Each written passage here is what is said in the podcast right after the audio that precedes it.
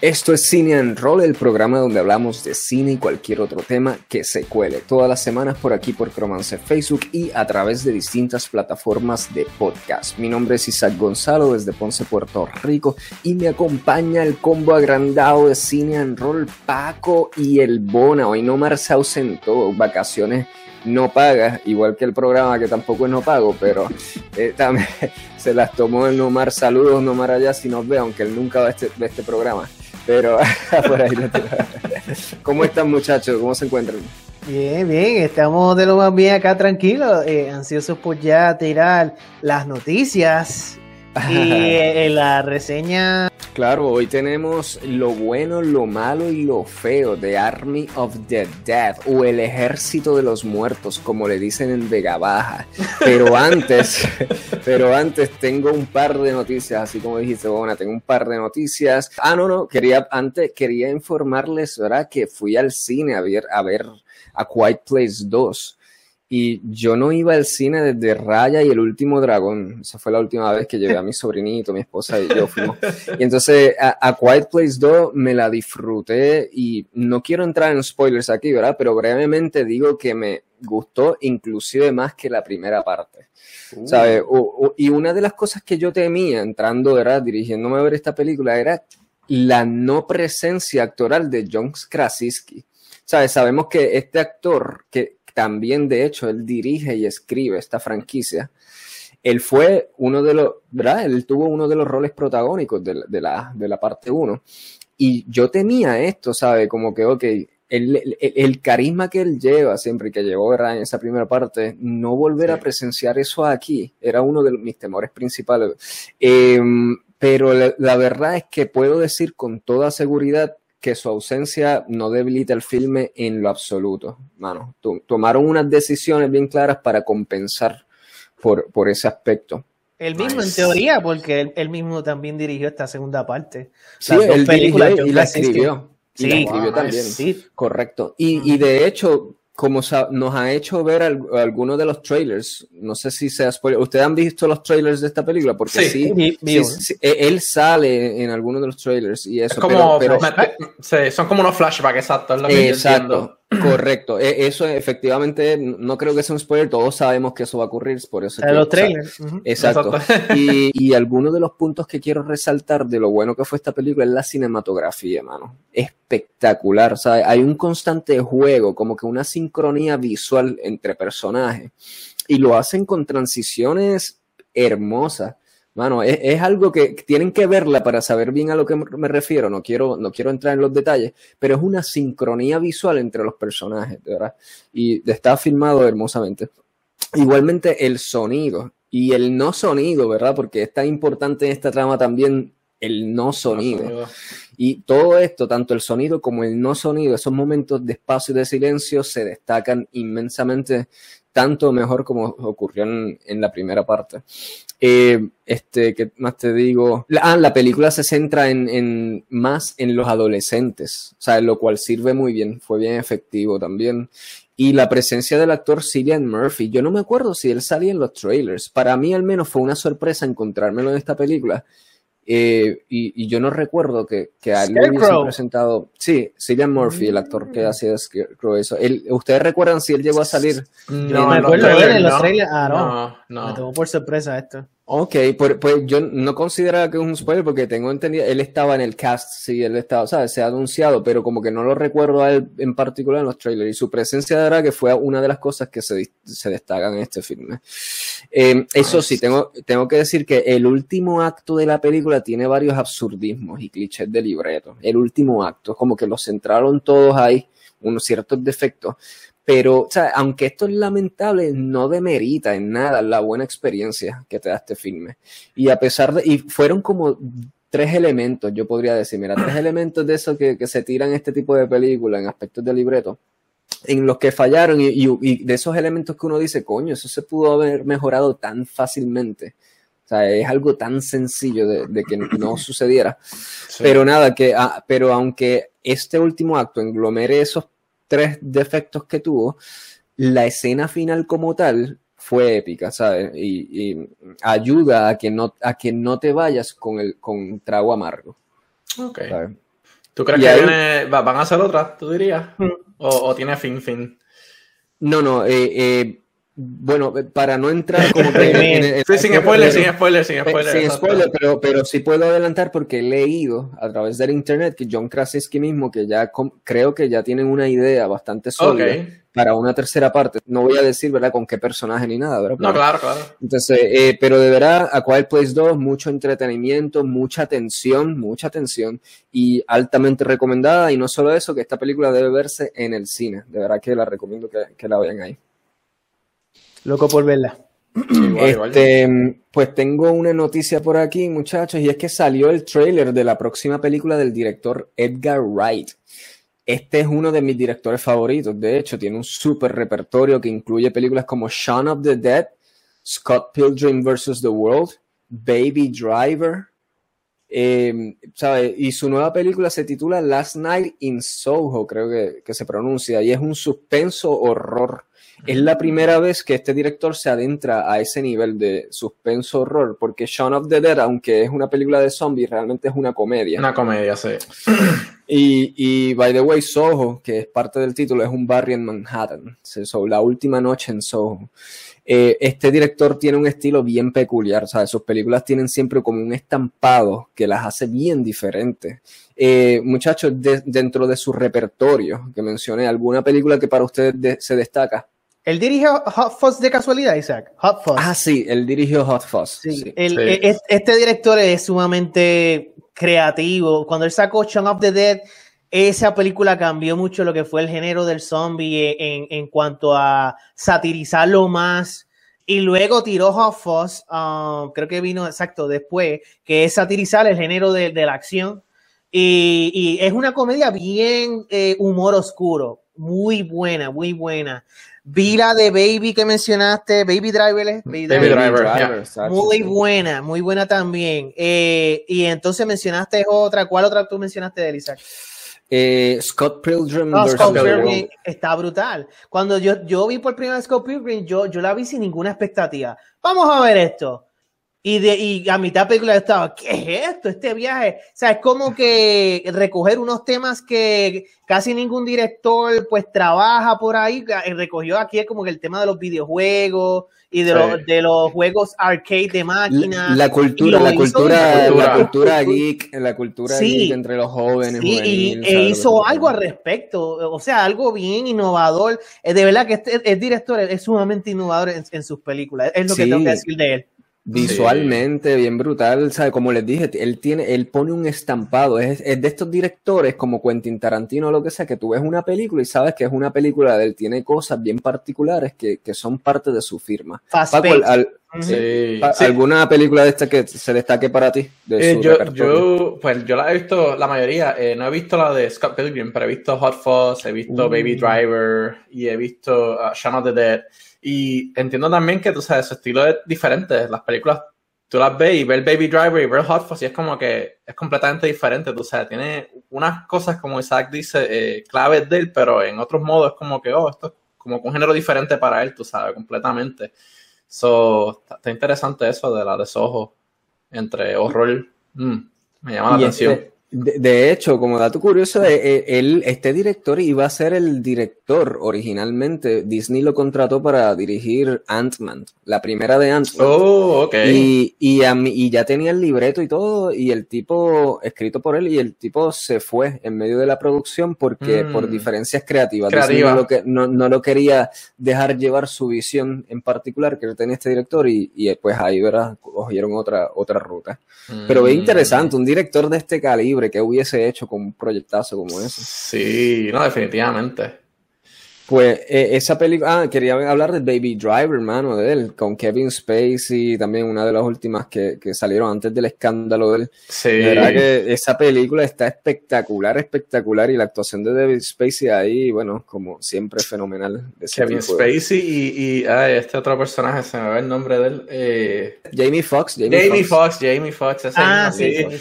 Que él hace de loco, como que él es bien, él, el que está siempre sí. y quiere matar a la gente, y es como que, wow. Sí, correcto espectacular, mano. Tú sabes, para ese rol. Todas las películas de ese director siempre van a ser fast pace. Sí, Ya, Siempre, sí, siempre, porque él es muy ritmo, bueno un en ritmo edición. acelerado. Él es muy bueno editando y que Ujú. tú te mantengas así como que en una, en una machina, en un roller coaster ride. sí. Sí, Pa- Ujú. Paco, co- corre a ver Scott Pilgrim vs. The World. Te vas a di- e- esa, esa es para esta noche, mano. Perfectamente Wow, Paco, para esta tienes noche. que ver esa. Ok. Like, I know Sí, you sí. will enjoy it for a fact. For a fact. O sea, Sí. de, ¿verdad? Para traducir un poquito. Eh, Eh, que la vas a disfrutar, pero sin ninguna duda alguna, porque te conozco desde tanto tiempo que yo sé que va a tocar una nostalgia en ti que, yeah. Ahí te dejo, ahí te dejo. Pa- ahí te para, dejo. para, re- para reparafrasear esas palabras de, de Bona, Paco, esta película está hecha a la medida, a tu talla. Es como Sí. cogerte- coger un traje y que Sí. te lo hagan a la medida de la talla. Exacto. Y yo, yo sé que, porque para mí fue igual, sí. mano. A mí como que me tocó todas las líneas eh, del entallado y me, me fascinó. Pues nada, eh, el trailer de The Last Night in Soho, lo nuevo de este, de este director, Edgar Wright, ya está por ahí. Si no lo han visto, muchachos, chequenlo después. Está protagonizada la película por Anya Taylor-Joy, la argentina dama esta que protagonizó la serie de Netflix, este, Queen's Gambit. Queen's Gambit. Y, y este, y nada, y tiene una vibra como Hitchconiana el, el, el trailer. O sea, con toques de Black Mirror también un poco. Y ahí, por esa línea.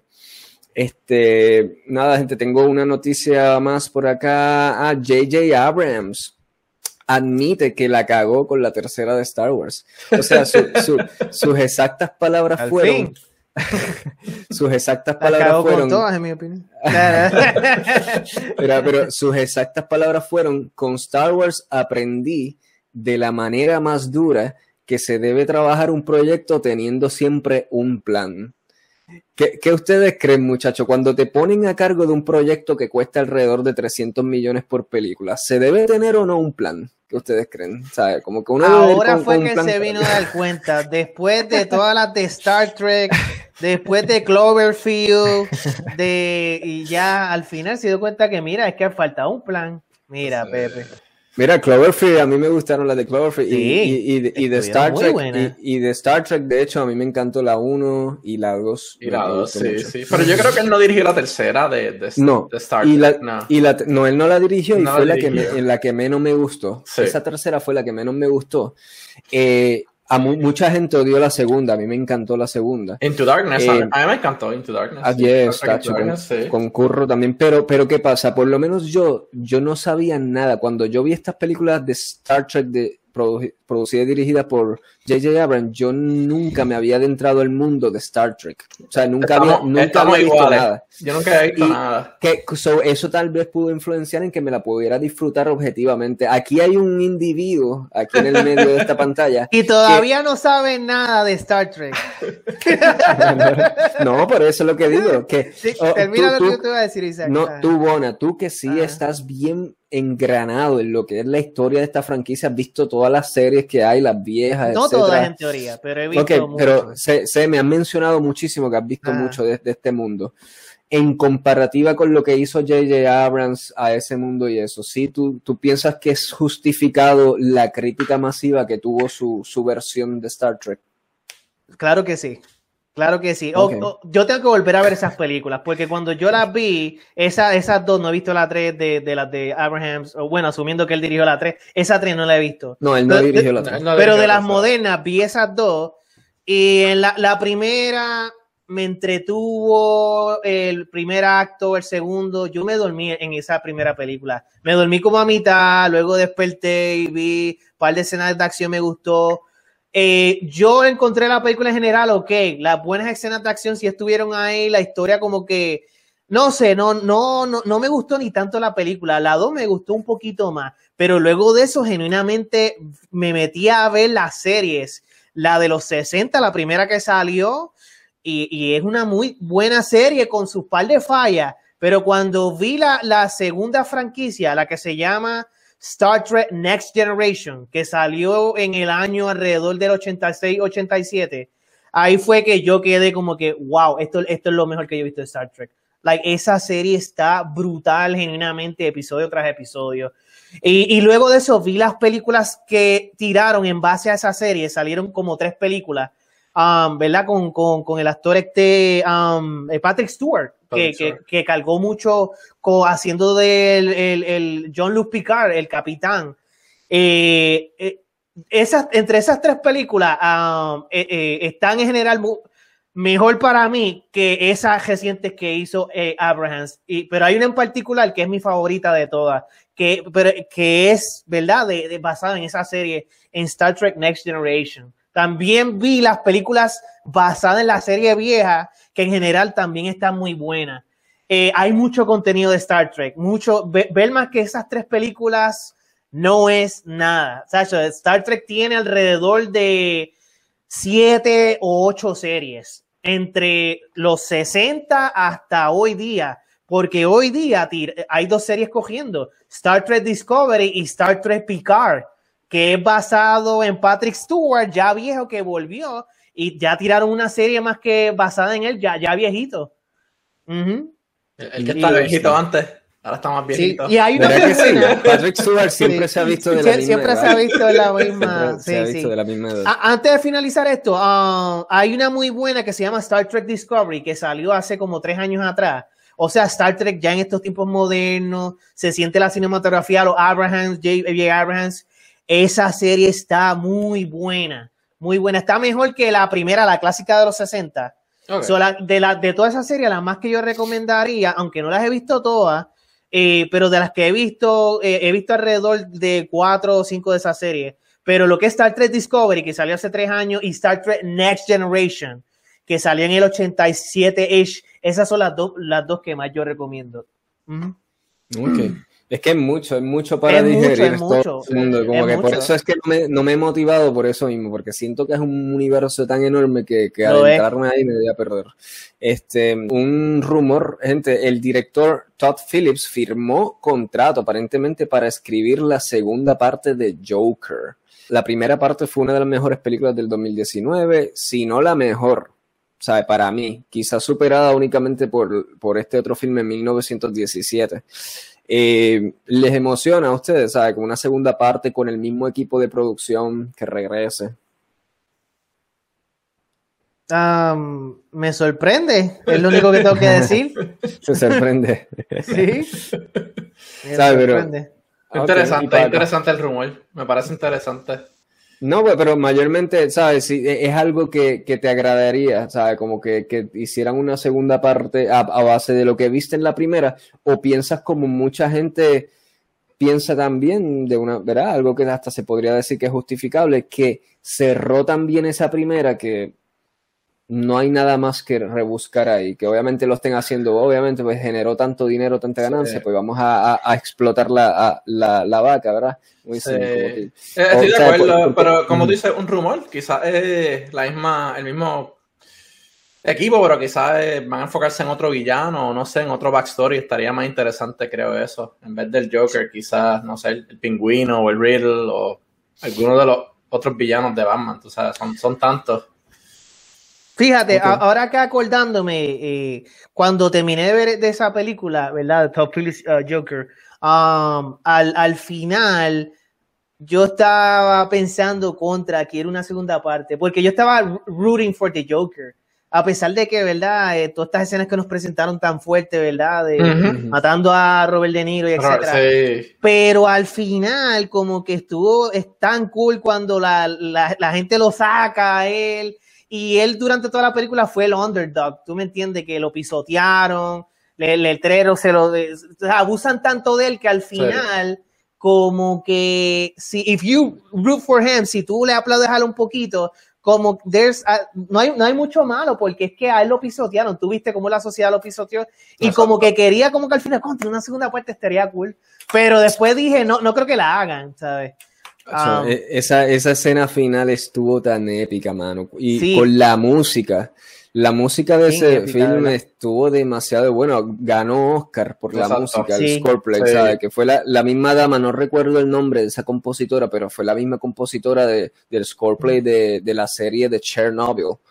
Em, ella es la misma compositora, una tacho, de verdad que, que hizo un trabajo demasiado fenomenal. Eh, So que me, gustaría una segunda parte con ese equipo entero, tanto a nivel de composición musical, Joaquín Phoenix regresando, Top Phillips obviamente dirigiendo, pues eso, eso me, me llama mucho la atención, claro. Este, otra noticia que tengo por aquí, breve, Conan O'Brien, ¿saben? El comediante Conan O'Brien. Sí, sí. Eh, él es uno de mis eh, favoritos comediantes, ¿sabes? De todos los tiempos. Para mí yo creo que está entre los mejores si yo pienso, tú me dices quiénes son los mejores comediantes del mundo, por lo menos Conan O'Brien va a estar en, en mi top 5 dentro de, ese, de esos primeros 5. Eh, pues nada, él después de 28 años, 27 o 28 años ya de ser un talk show host, ¿verdad?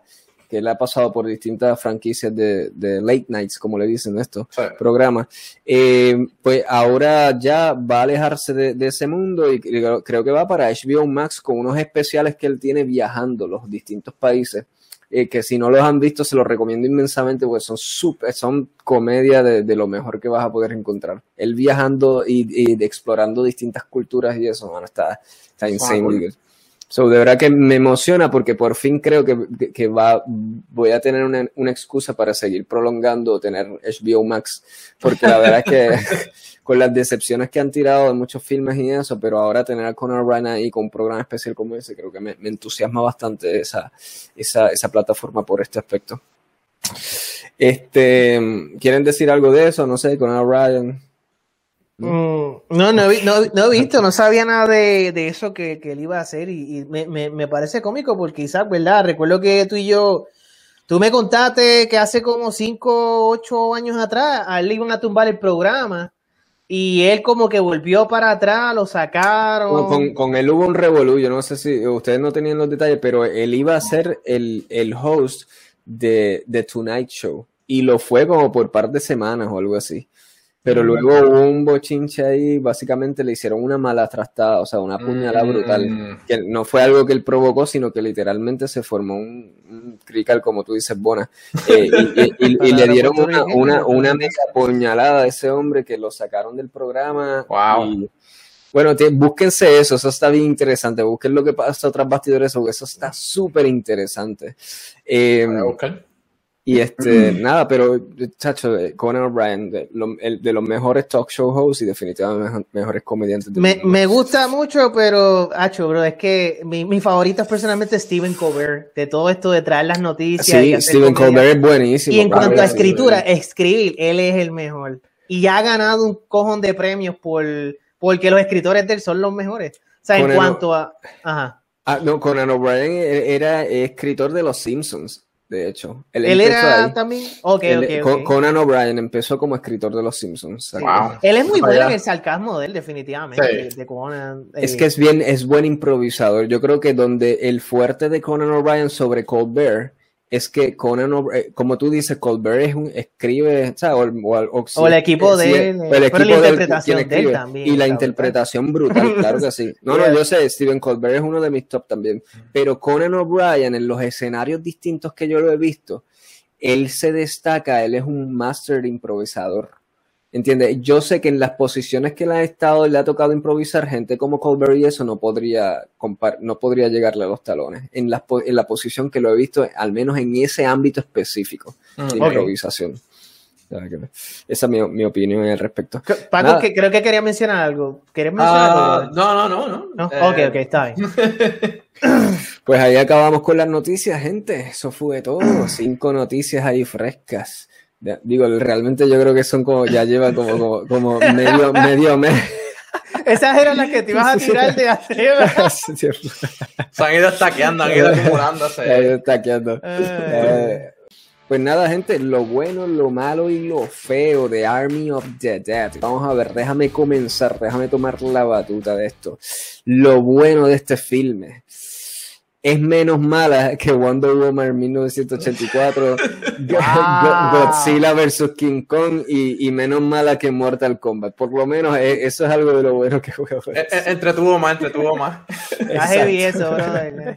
Está eh, por esa línea.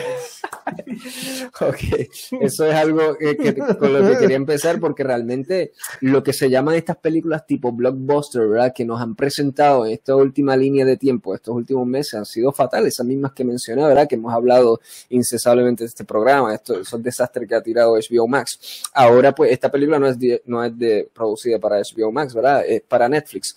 pero como está dentro de este, este tipo de películas blockbuster, pues quería tirar esa comparativa. Que dentro de todos esos desastres que han tirado, este para mí fue menos desastre que, que esas otras. Eh, otro punto bueno que tengo de la misma es que Zack Snyder es buena gente.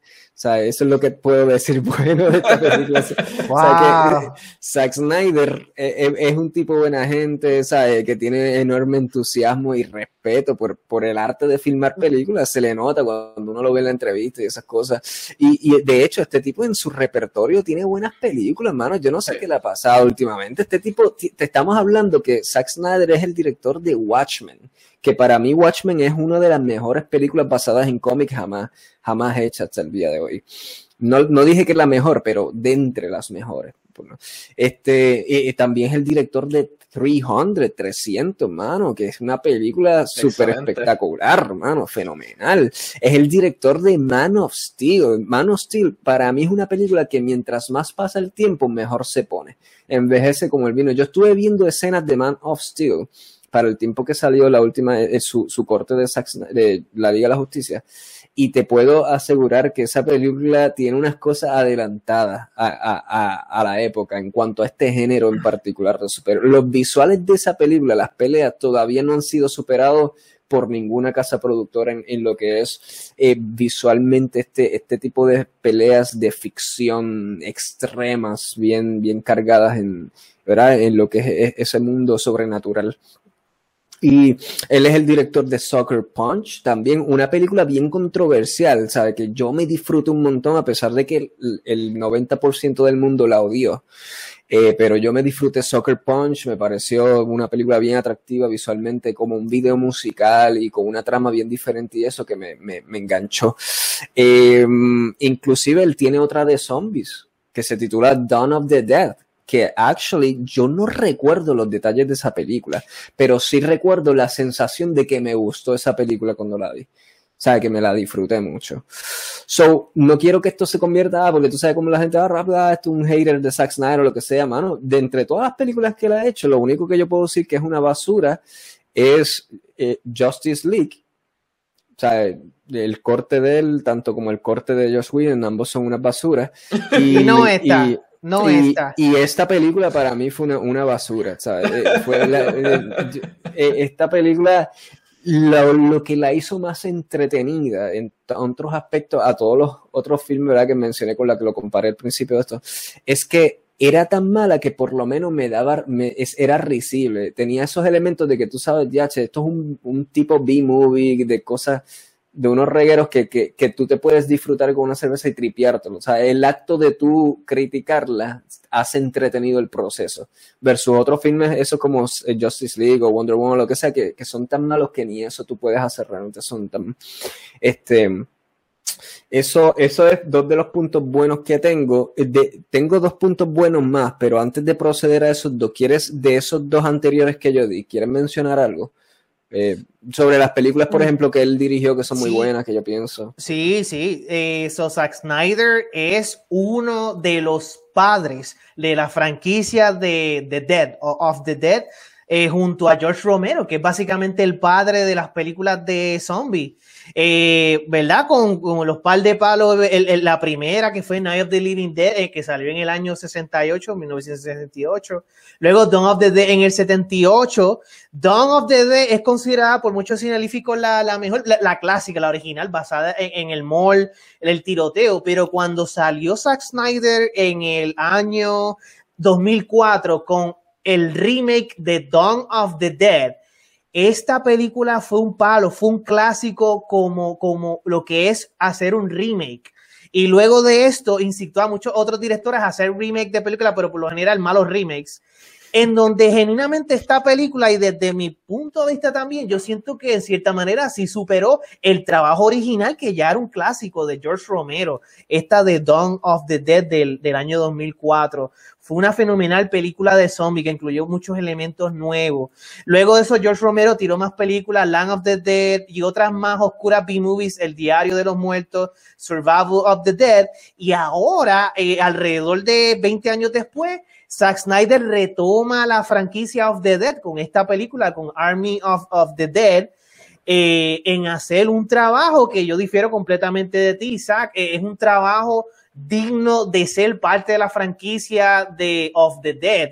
Eh, es, simplemente es una toma bien, bien, diferente. Aquí hubieron muchas cosas bien diferentes, unos movimientos con lo que con el canon de zombie que fueron bien atrevidos, que vamos a estar mencionando más adelante en esta reseña. Y maybe con mucha gente no, no resonó ese atrevimiento de crear estas cosas nuevas para los zombies. Eh, pero yo, yo siento de que esto fue un trabajo digno de ser parte de la gran franquicia de George Romero y Zack Snyder, que es Of the Dead. Um, y eso es lo que tengo que decir al respecto. Muy interesante, diste hay un contexto histórico, era más, más amplio de, ese aspecto. Y vuelvo y repito, yo difiero, mano. Yo, yo soy fanático de, de, este mundo de los zombies, mano. Yo me he disfrutado y después voy a entrar, quiero mencionar cuáles son mis favoritos dentro de este mundo y eso pero siento que esto se, se, desprendió tanto del core, del núcleo de lo que debe ser una película de zombie, de los elementos que yo necesito tener para disfrutármela, que, que inclusive yo estuve repasando Shaun of the Dead también, inmediatamente vi esa, mi esposa y yo estuvimos viendo Shaun of the Dead, y Shaun of the Dead sí tiene esos elementos, a pesar de ser una comedia, y consideré que tiene hasta más tensión y más elementos horroríficos y mejor trabajo hecho en las áreas de maquillaje y sonido que esta versión, que esta película de, de, de Zack Snyder en general. O sea, repasando inmediatamente Shaun of the Dead inclusive, que es una película que fue intended, o sea, fue, se hizo con el propósito de ser una comedia, eh, con el director Edgar Wright. Eh, pero quiero, quiero, antes de irme a ir, ahora no, estamos en lo bueno todavía, quiero mencionar que, oh Paco, no sé si querías mencionar algo hasta ahí, ¿sabes? Que, que aporte a, a, lo primero que dije. Eh, yo, pues, yo estoy de acuerdo con ambos, tú sabes, eh, Zack Snyder es Tremendo director, él tiene, pero él tiene sus buenas y sus malas, como hemos dicho. Eh, pero yo estoy de acuerdo con Bona de que esta película, para mí, a mí me entretuvo y me, me estuvo interesante mm. y bastante comédica y tuvo unos clichés, como dice uno, que me gustaron. Eh, y tuvo unas cosas que, pues, obviamente, las encontré raras, pero ya discutiremos de eso más, más adelante. Claro, claro que sí. Uh, hoy, es, dos contra uno en la luna. no, no, Paquito está en el medio por ahí. Yo creo que está en el medio. Hace falta no Pero me, me, gusta esto, ¿no? Claro, y si ustedes se lo disfrutaron, de verdad que quiero escuchar esos puntos, que yo sé que van a ser muy válidos y eso. So, estaremos aquí dialogando sobre eso. De los puntos buenos que tengo también que me quedan, es eh, Dave Batista, el actor Dave Batista Dave, Dave Batista, mano, qué bueno es. Para mí, él, él se echó esta película encima en la espalda, tiene un carisma espectacular.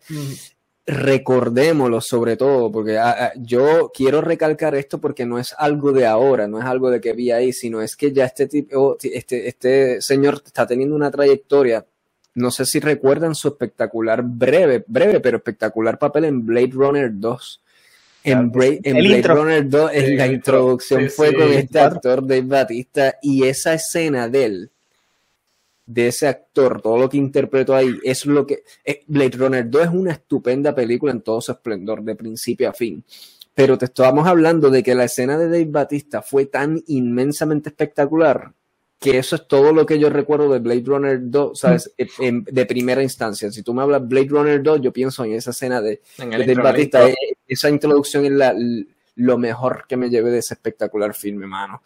Eh, que es sorprendente porque entonces estamos hablando de que Dave Batista ha entrado a esos terrenos de estos actores de acción, pero que, que por su carisma y por haber, estar refinando sus dotes actorales, pueden trascender, ¿verdad? Como que de, ese de ese marcado que, que, usualmente se pueden poner, o sea, que se puede posicionar a este nivel de lo que fue Arnold Schwarzenegger, Sylvester Stallone, que son actores, ¿verdad? Que empezaron siendo, ah, estos rudos de acción y, y se convirtieron en arquetipos de ese tipo de, de personajes.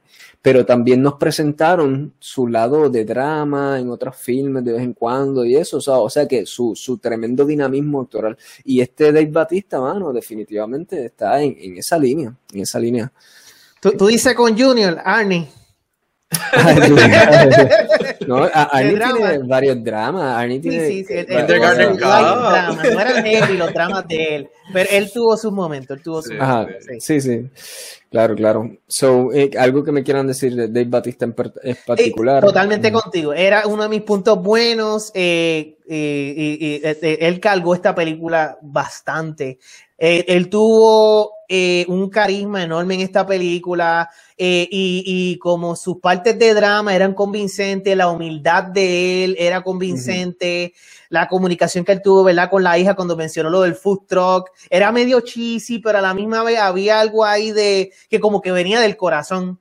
Eh, eh, eh, es como que este, el Gentle Giant, con que tiene el corazón gigante, el gigante del corazón gigante, él, representa eso, pero de una manera magistral, porque es que el tipo es gigante. Like, Batista, tú lo ves en cualquier rol, incluyendo en esa escena de Blade Runner, y tú dices, um, tú, ¿qué tú haces peleando con ese tipo? Like, um, él tiene una presencia imponderante en cómo él se ve físicamente. Y esta fue la película de Batista. Esta fue la, mejor película de él en cuanto a, o sea, el rol protagónico. de verdad que me encantó. No, que, no sé si lo hacen a propósito o que esto es un, un, detalle que notó mi esposa Lourdes. Ella me mencionó, oye, qué interesante que tanto en Blade Runner, esa escena de la introducción, como en esta película, le dan una escena en que él se coloca los espejuelos y se ve vulnerable. O sea que los directores y escritores le han dado esta posición ya frecuente de él tenerlo en una escena colocándose los espejuelos, como para hacer un juxtapuesto, como tú dices, bueno, este tipo es un enorme, se ve rudo, monstruoso, así en sentido, pero al tú darle una escena así como que se tiene que poner unos espejuelitos dentro de esa, ese muro enorme, le da una cierta vulnerabilidad que me parece tan interesante ese detalle que lo estén usando mucho, en particular con ese actor, esa escena de que, ok, ponte los espejuelitos ahora. Como que delicadamente los espejuelitos así se los pone. Eh, no sé si lo notaron eso, esa escena que él se pone. No, no, no lo noté en la escena específica en esta, pero mm. hace poco vi un par de escenas de Blade Runner 2024, creo que es el, número. Ah, eh, o sea, Blade Runner 2, y, me fijé bien en esa escena, de cuando ah, se pone los espejuelos. Exacto, vulnerable humano. Yes, Blade Runner, por favor, quien no haya visto Blade Runner, voy a hacer un servicio aquí público, lo que sea, tanto la 1 como la 2, pero vean Blade Runner, sobre todo la 2, a mí me gustó más que la 1, eh, pero las dos están espectaculares. Pero de verdad me da una, me da pena porque ah, ah, fue un filme que, que fracasó, tengo entendido, en la taquilla, mano una, una película como esta, que fue una pieza, fue una pieza de arte. O sea, es una de esas películas que tú te sientas a ver en el cine y dices, wow, por esto es que se hacen películas, ¿sabes? Esto es lo que yo, para esto es que yo vengo al cine, para disfrutarme algo como esto que, estoy viendo. Blade Runner 2 es esas películas que, que me hizo sentir así. So, si no lo has visto, tacho, dale la oportunidad. Paco, ¿quieres decir algo de, de, Batista?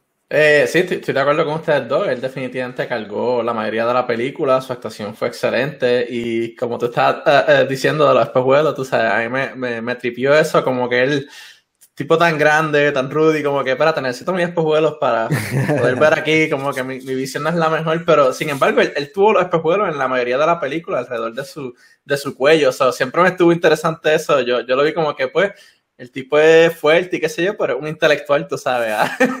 al final del día.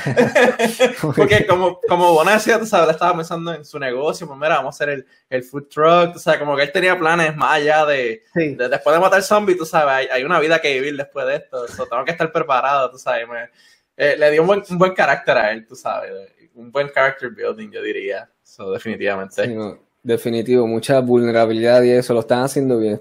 ahora hay que ver si la teoría es real en la próxima película que lo veamos, si vuelven a darle otra escena de ponerse los espejuelitos, a ver si entonces esa, esa frecuencia ¿verdad? se mantiene, esa, esa consistencia. A ver si es un easter eh, egg. exacto. Mira, eh, esto, eso fue todo lo bueno que, que yo tengo. Esto, esos son todos los puntos buenos que yo tengo de esta película. Absolutamente nada más. Eh, muchachos, pues quiero saber, Bona, vamos, vamos con tus puntos buenos. Deleítame. Ok, testamento. lo voy a hacer rapidito. Y, yo sé que tú vas a diferir con más de la mitad de esto conmigo, pero después lo discutimos. Ah, pues mi gente, en cuanto a lo bueno que yo encontré de, este filme, Army of the Dead, ah, que genuinamente fue mucho. Eh, número uno, eh, me encantó la introducción en específica que, que, fue la introducción que, contuvo los créditos en Las Vegas, eh, con todo el post-apocalíptico, estuvo fenomenal y muy creativa. Algo similar a las introducciones que ocurren en las películas de Zombieland, en donde están los créditos y ocurre una acción en estos créditos, y esto yo creo que no es un spoiler, Um, eh, te, presentan toda una eh, eh, historia. quiero, quiero aclarar, bueno, que esto estamos en terreno de spoilers. Acuérdate, lo, bueno, lo malo y lo feo es, puede haber especificaciones, todo esto es terreno de spoilers.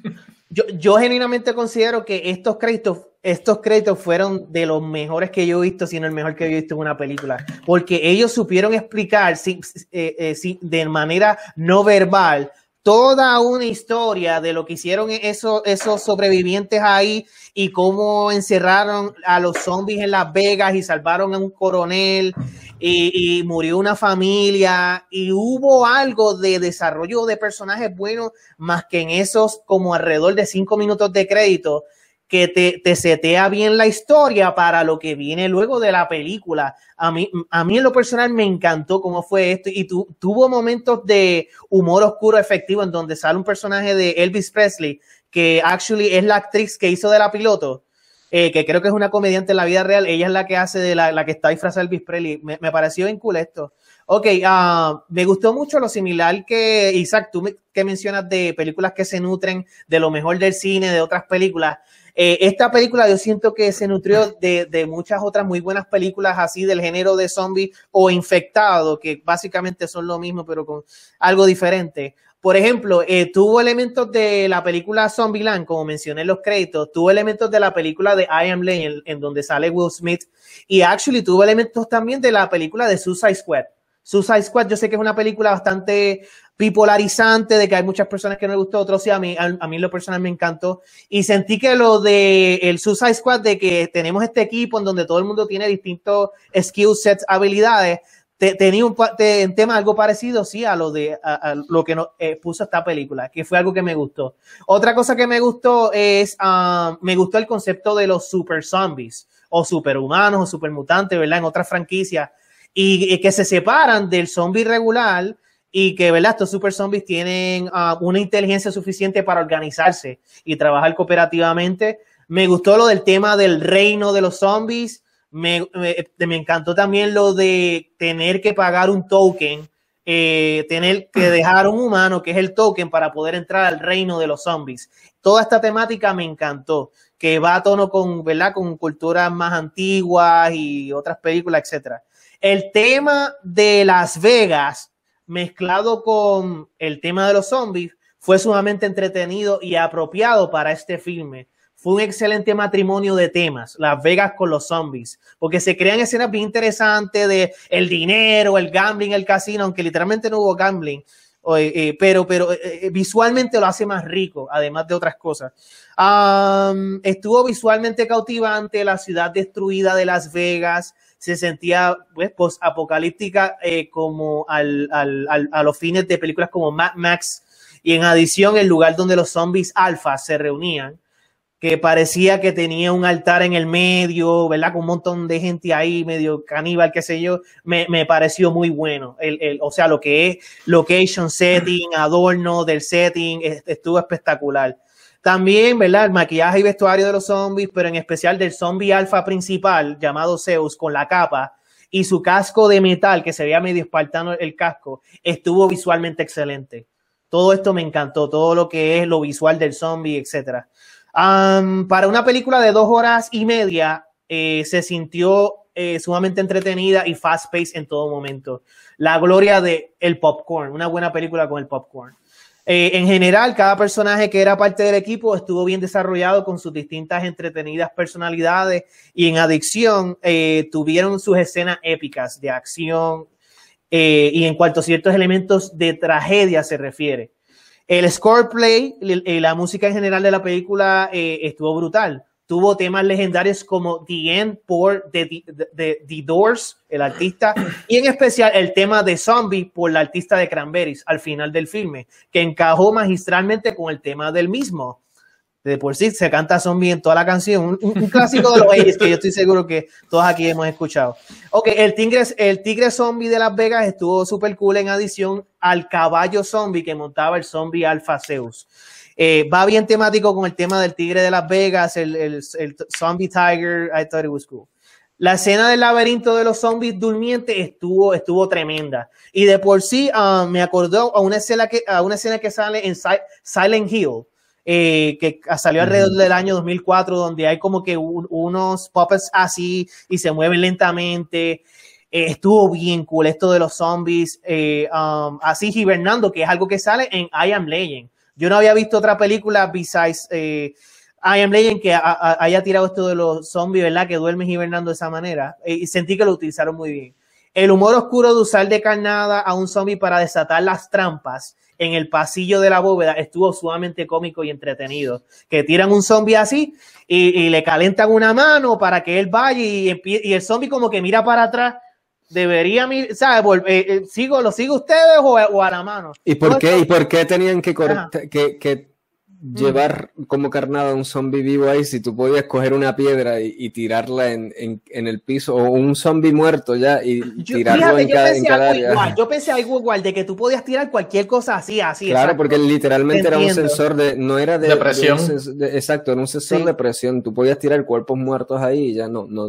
Eh, bueno, pero acuérdate, ¿cuánto ejerce de fuerza tú tirar un cuerpo hasta allá? Era un pasillo largo, brother. No es que tú literalmente puedes tirar 10 pies un cuerpo muerto, you know, so pero, pero eh, es cierto, había algo de lógica en donde tú puedes usar otro escenario. Sin embargo, el que escogió la película me encantó porque tuvo el humor oscuro, estuvo muy como Yo tengo entendido que en la escena, una vez tú activabas una trampa, esa trampa no volvía a activarse. So, tú tirabas un cuerpo, activabas la, la, la, la trampa y, y, caminabas hasta ahí. Luego tirabas otro cuerpo a la próxima trampa, caminabas hasta ahí porque tú podías caminar según ibas desatando la trampa. Ok. Eh, ¿Habían varios cuerpos suficientes en esa escena? Muertos ahí Sí, sí, sí, sí, Se podían producir, si no los habían, se podían producir fácilmente. No, no, habían los cuerpos. Yo, entiendo que fuimos por el humor, tú sabes, de, mira, vamos, vamos a joder con el zombie, vamos, vamos a eh, tirarlo está, ahí. está plagada de decisión tan malas en el libreto, pero vamos a ver, Bora, tú, Ya empezó a atacar. Paco, tú y yo después vamos. ¿Tienes, algo más, Bora? ¿Tienes algo sí, sí, una, una, cosa más. Ah, bueno, dos cosas más. Ah... El, eh, ok, el, eh, bueno, en esta película sale el primer baby zombie de la historia del cine, engendrado por específicamente eh, dos ya convertidos zombies, en este caso Alpha Zombie. en lo personal, me pareció cool. O sea, el, el, concepto de esto lo habían hecho en Dawn of the Dead, actually, que donde sale un zombie bebé, pero él un era. produce, un humano exacto, produce. en pues, este caso fueron dos zombies que me metieron mano y, you know, sale un zombie ahí, whatever, medio muerto o muerto fully. Anyway, lo último, lo último bueno, um, el final donde... Se supone, si, si a un zombie no, no le está fluyendo la sangre como tal, porque está muerto, está coagulada la sangre, ¿cómo puede levantar una erección un zombie para, para, para embarazar a son, son, inteligentes y son superhumanos. Maybe they have super dicks too. You know, I don't know what to tell you. Entonces, lo último, lo último ah, el final donde la hija tuvo que tomar la misma decisión que su padre en un momento de trauma en la vida, pues y pegarle un tiro. Eh, me pareció eh, eh, justicia poética, poetic justice, una escena. Y ella fue la que lo provocó, ella, fue la que provocó que se muriera medio mundo. Sí. sí, sí, de por sí yo voy a atacar a este personaje más en lo que sigue. Eso es lo único bueno que yo tengo que decir de esa hija. Lo único bueno. If anything. Ah, pero eh, entonces ahora va Paco. Sí, Paco, lo eh, bueno, lo bueno de Army of the Dead. Te voy a ponchar ahí. Ponchame, ok. Pues mira, estoy de acuerdo con, con Bona en, los puntos que él dio. Eh, me estuvo súper entretenido lo de los alpha zombies, como que son zombies diferentes a los everyday zombies. y como Bona dijo, son más inteligentes, son más rápidos, tienen planes. Y me estuvo interesante que para hacer un alfa te tiene que morder un, un alfa. Si, si, te muerde un zombie whatever, pues no te convierte en un zombie de, del montón. Eh, eso me estuvo interesante ese, ese, elemento que no, no creo que se haya visto en otras películas eh, de zombies. Eh, los personajes me gustaron, el cast en general me, me, me, me gustó y estuvo bastante interesante de cada uno tenía su, su propia ideología y sus puntos fuertes, como teníamos eh, el, el, alemán que podía eh, romper el, el, safe, tú sabes, tenía su propósito y como quien dice, hay que protegerlo a él, él no sabe matar zombies ni nada, pero hay que mantenerlo a salvo porque obviamente eres la llave a, a llegar al dinero. hasta te gustaron los personajes, Paco, hasta los hasta los, los mexicanas, hasta las mexicanas que, que, había que salvar por, por la hija de, de... Oh, wow. es que no me llega guay todavía. Y, y, y, y, te gustó el, el, el, el villano este, el, el que metían, que engavetaron ahí, engavetaron en como como Dico ahí, qué sé yo. No, no, sí, sí ahí. No, no, no, de, de, los personajes principales estoy hablando, tú sabes. Eh, pero en particular, mis favoritos fueron, pues, el. Eh, creo que se llamaba Dieter, el, el alemán. Eh, sí. Vanderholm, el, el, negrito con, la, con el chainsaw. Eh, la, la dinámica el, de ellos el dos. El chainsaw que nunca usó. Que nunca usó, después sí, iba a llegar a eso después. Al principio, en los créditos del principio, él lo usó. Eh, no, pero, me, me, gustó la dinámica de esto, que como que empezaron como que odiándose, como que eh, sí, que proteger sí, a este, y después como que estaban más ya, ok, sí, you're contigo, yeah. eh, Y obviamente, eh, Tig Notaro, la, la, piloto, que la metieron creo que al final ahí porque tuvieron que cambiar de personaje y creo que ella eh, fue de, actriz, de actriz, exacto, exacto. De actor como tal. Ya, yeah, eso está bien interesante, como tú dices, que, que fue un, un, un, problema que se suscitó con un actor que, que estaba interpretando ese papel Exacto. Pero creo, pero que de estos actores que ya está cancelado o algo así, hizo ya tú sabes, una puerca alguna, lo que sea. Sí. Y a última hora Zack Snyder dijo, ok, no tenemos más budget más que para meter a esta mujer aquí, ¿sabes? Y contratar a otro actor y reemplazarlo digitalmente.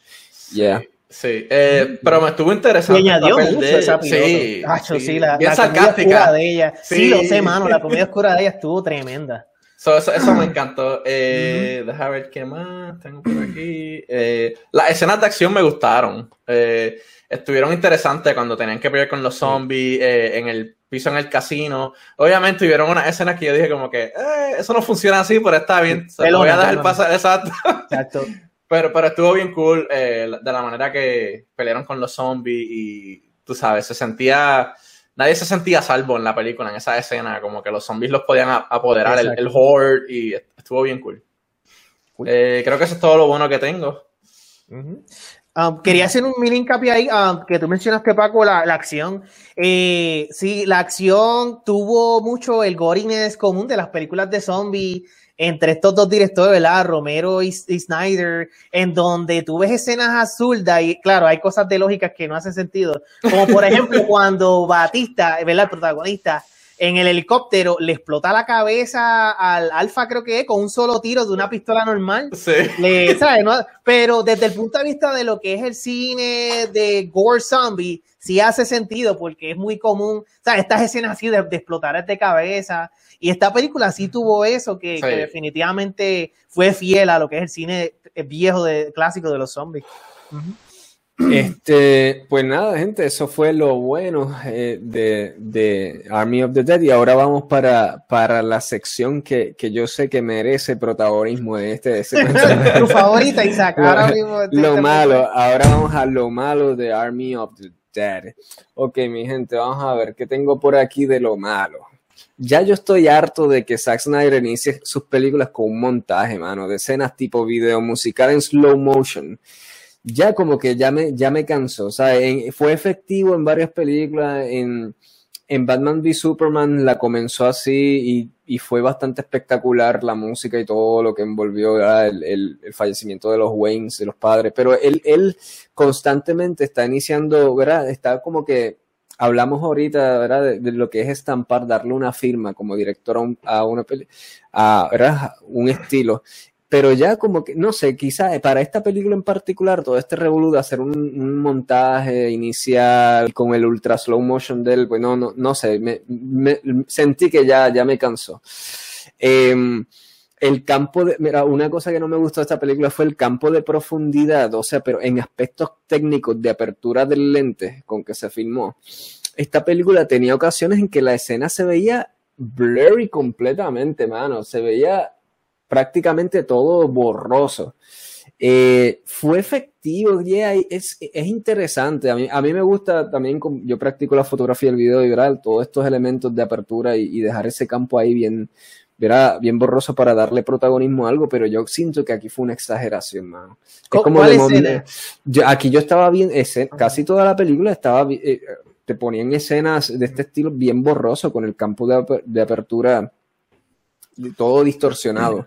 ¿No lo notaron? ¿Alguno Yo, yo, sí, tú- yo, yo pensé al principio, cuando la película estaba empezando, yo sabía pues lo de la, la actriz Tig Notaro que la metieron por CGI. Y yo dije, quizás es por eso, porque era. Yo pensé como que en las escenas de ella, pero después vieron otras escenas que ella no estaba en lo absoluto y, y también estaban Sí. súper blurry, súper desenfo- desenfocadas. Y yo, como que, ok, eh, estaba cool al principio, pero como que ya. Too much, too much, demasiado. Pensé, pensé, estoy de acuerdo, yo pensé lo mismo, pensé exactamente eso. Yo dije, ok, esto es para disimular el hecho de que reemplazaron a un actor aquí digital y pues ni modo. Pero yeah, y después lo siguieron usando y usando, pero ¿qué es esto? No sé, me, me, me dio dolor de cabeza. Este, mm, ajá, ¿quieres decir Yo- algo yo- sobre no, yo, cua- yo cuando vi, sí me fijé que hubieron un par de escenas así blurry, pero no vi nada al respecto, no me cansó, lo vi bien desde el punto de vista de cine visualmente. Pero te quería mencionar, Isaac, ah, del primer punto malo que tú mencionaste, tú simplemente dices que te cansó, que te cansó de la manera como él hizo los créditos, pero genuinamente hubo algo malo Los en iniciales. esto. Like, hubo algo malo en esto, Es porque que, tú es que, sí, hubo algo sí, malo, sí, es- ok, que siento que es cheap, que es un cheap trick ya, que siento que es una manera vaga de tú no contarme la historia, ¿verdad? Detalladamente, sino vamos a pasar por, ah, esto es lo que pasó inmediato, y en fast forward, irónicamente no fast forward porque usa slow motion extremo, pero en, pero en Sí, cue- sí, sí, sí, pero en te cuestión narrativo, en, cuan- en cuestión narrativo, a mí, para una película de zombie en particular, no me funciona porque las películas de zombie deben tener una introducción donde se anclen en la tensión. Y, y películas como Resident Evil, mano, que hicieron un trabajo espectacular en ese opening. Yo no sé, yo relaciono el género de zombie, dame primero, no importa hacia dónde te vas a desviar después, pero una película de zombie de- debe empezar cimentándome bien claro que cómo es que este mundo se produjo, cu- cu- cuáles son, no, no tiene que ser las revelaciones. Que venga de una De- de- base de, sí, misterio, sí, tú dices. eh, exacto, de una un base de misterio, un misterio, thriller correcto. que te lo va Ujú. revelando poco a poco, como Resident Evil la primera, que es un misterio, Exacto, y luego Mila Jovovich eh, va recuperando su memoria, y eh, te entiendo. En, en- en este filme yo sentí que fue sumamente efectivo porque con esta película tuvo una mezcla de temas que they don't take themselves that seriously, que no se toman muy, mucho en serio. El tema de Las Vegas, let alone, es un tema algo medio humorístico. Por eso es que yo siento que fue, funcionó. Y tuvo sus escenas, la última, la- o sea, como cierra los créditos con lo de la mamá, con la nena, y, y cierra la bóveda así, siento de que fue bien efectivo en, en cementar como que, porque tú ves Batista llorando en esa escena, o sea, y tú ves de que, wow, aquí gente pues perdieron, you know, perdieron vidas en todo este proceso. Eh, eh, eh, difiero, difiero, pero claro, tengo mis razones de que para mí se- sentí de que funcionaron. Y, y como que, fíjate, no me acordé de que este director había usado esto en estas otras películas, tú sí te acordaste, Isaac, pero a mí se me había olvidado completamente de que él lo hizo en Man of Steel, dijiste. ¿Y cuál fue la otra? eh, eh, eh, estas Zack Snyder. introducciones Sí. largas, slow Sí. motion, donde le dan fast forward a la narrativa, lo hizo en Sucker Punch, lo hizo en, en Batman v Superman, lo hizo Ok. en, en Justice League, lo hizo ahora, Ok. ya, te en, entiendo. en Man of Steel no, en Man of Steel creo que no. Maybe ese factor también influye, Isaac, de que fue un reminder, oh, here he comes again, él vuelve con esto, me acordé, como que tú quieres ver algo más Algo diferente. original desde el punto de vista de él como director. Sí. Sí, pero y más el hecho de que está atado a una película de zombie, que vuelvo y repito, Claro. mi, predilección es que, que comience con, con un nivel de, de, Ok. Y, y vuelvo y repito, no importa qué dirección vas a irte después o lo que sea, ¿sabes? Como, por- y y esa es otra cosa de los puntos que tengo, pero eso vas a lo, a lo, a lo feo. En Claro. cuanto, ok, ¿qué es lo que tú quieres que sea el género de esta película? Eso lo tocaremos después. Dentro de lo malo, tengo también el maquillaje y efectos de, de sonido de los zombies, que se lo mencioné brevemente al principio de, este segmento. No eran terroríficos, ¿sabes?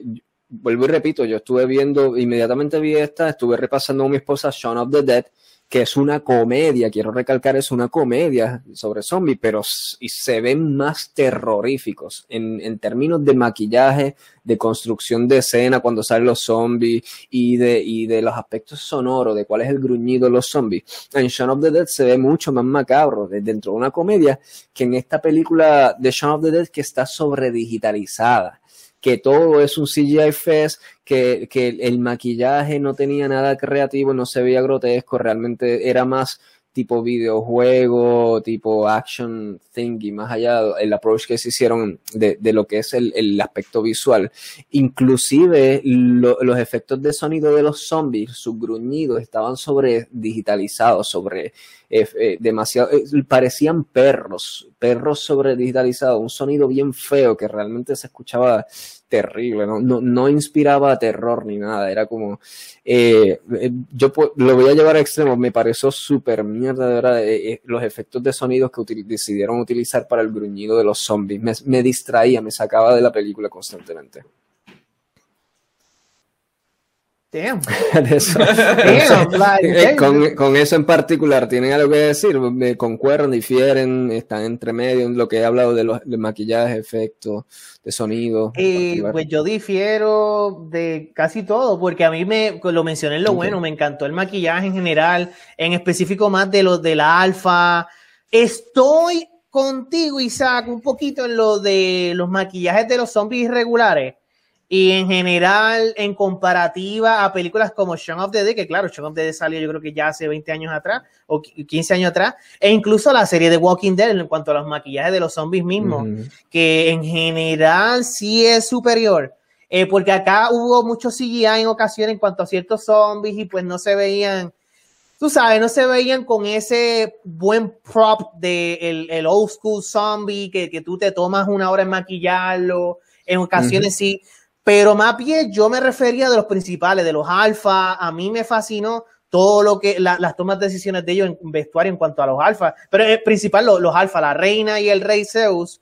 Y, el, escenario en general me, gustó mucho. No tuve problemas con los sonidos de los zombies para nada.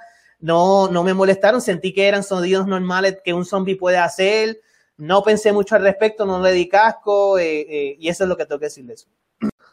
Ok. Eh, pues mira, yo estoy de acuerdo con, con Bona. Eh, yo no le puse mucha atención a, los, a los ruidos. Lo encontré exacto, average zombie. No, es en cuanto al maquillaje, sí hay, hay películas y series que tienen mucho mejor maquillaje de zombie.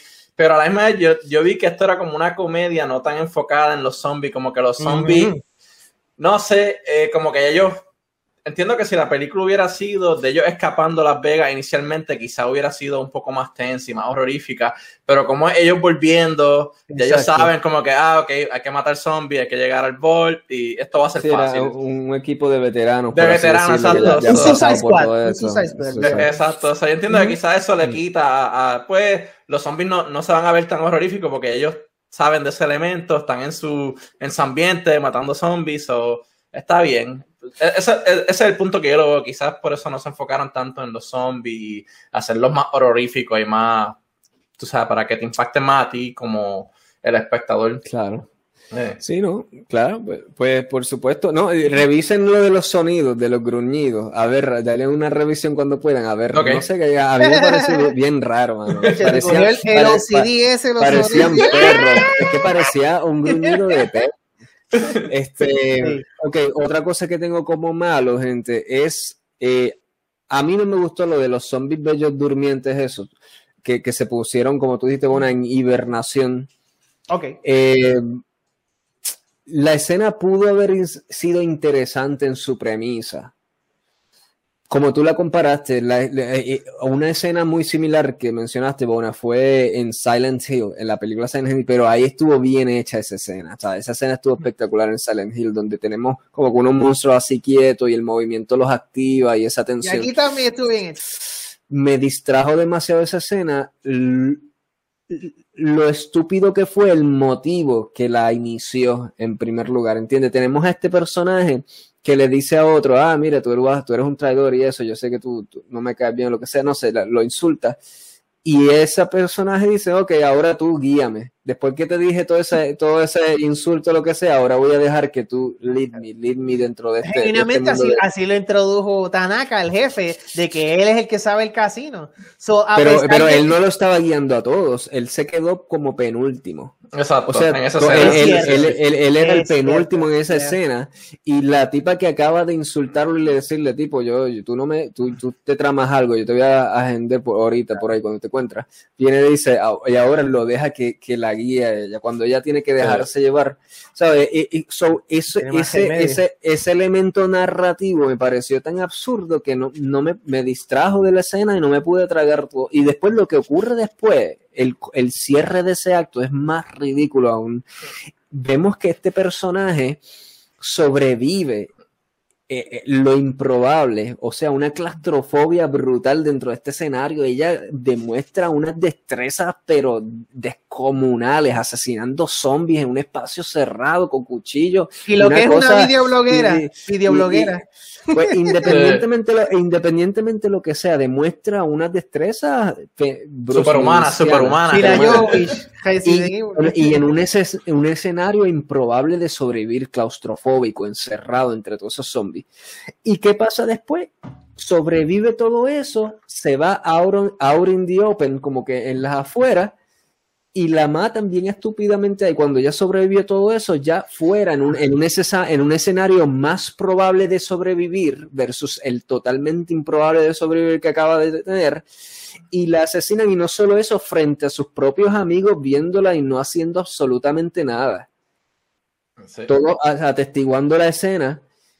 So, me parece un, como director y, y en el proceso en que tú, él es escritor también de esta película, ¿qué tú estás pensando ahí? O sea, me acabas de dar un escenario improbable de que ella sobrevive y luego me la pones en un escenario cliché. So, ¿Cómo yo me iba a disfrutar algún elemento de esa escena cuando el motivo que inició esa escena fue estúpido y el, y el motivo, lo que concluyó esa escena fue súper mega estúpido también? Quiero añadir, Isaac, a, ese punto que ella está, obviamente sobrevive el, primer, eh, la primera batalla inicial en, en Close Quarters Combat y luego cuando sale, en vez de gritar, mira, este, este nos traicionó, dice... Eso es otra cosa. Ah, tranquilo, no, te no dijo nada. Yo me quedé como que, ok, yo con mi último suspiro por lo menos diría, mira, este, este es un traidor, mátenlo. Correcto. Eh, cuando ella sale de por el cristal. Exacto, al, final, ella literalmente en esa escena podía coger a donde ellos. No, tenía, tenía, más que tres zombies detrás, aguantándolo un poquito así. Y con la escena anterior ella demostró que era Mila Jovovich en Resident Evil. So, en esa escena lo que tenía que hacer era más que correr hacia donde los tipos, los muchachos. Y, no solo nadie la defendió, nadie eso, la defendió. Eso era lo otro, un espacio tan abierto que los tiros son más fáciles para, para los amigos de ella. Que mira, corre y nosotros disparamos, tú sabes, tranquila. Ya, como todos que ellos eran sharpshooters. Oh, todos te lo enseñaban dando el directo a las cabezas, pa, pa, pa, pa, en distintos escenarios, ella misma. Y como tú dices, Paco, mi esposa también estaba igual, ella, ella dio contra el mueble diciendo, estúpido, pero si tú puedes decirle a, la gente, mira, este tipo es un traidor, me acaba de set up para que me muera yo aquí. Y nunca dijo nada, olvídate, sabes, estuvo tan mal escrita toda esa escena y la película está llena de cosas así que durante toda la película yo estaba con, ¿sabe? Como que con eso, con neuronas quemándose así de qué pasa aquí. Este, eh, pues, ajá, pues tenemos eso. A mí no me gustó el personaje zombie Zeus ese, me pareció súper aburrido, mano. El, el, el zombie alfa Zeus ese. Se llama ah. Zeus, Isaac, y tiene el pelo largo como tú, ¿cómo que no, no te gustó? demasiado aburrido. No hubo nada con él que me inspirara atención, no hubo nada con él que me inspirara comedia, no hubo nada con él que me inspiraba nada, absolutamente nada.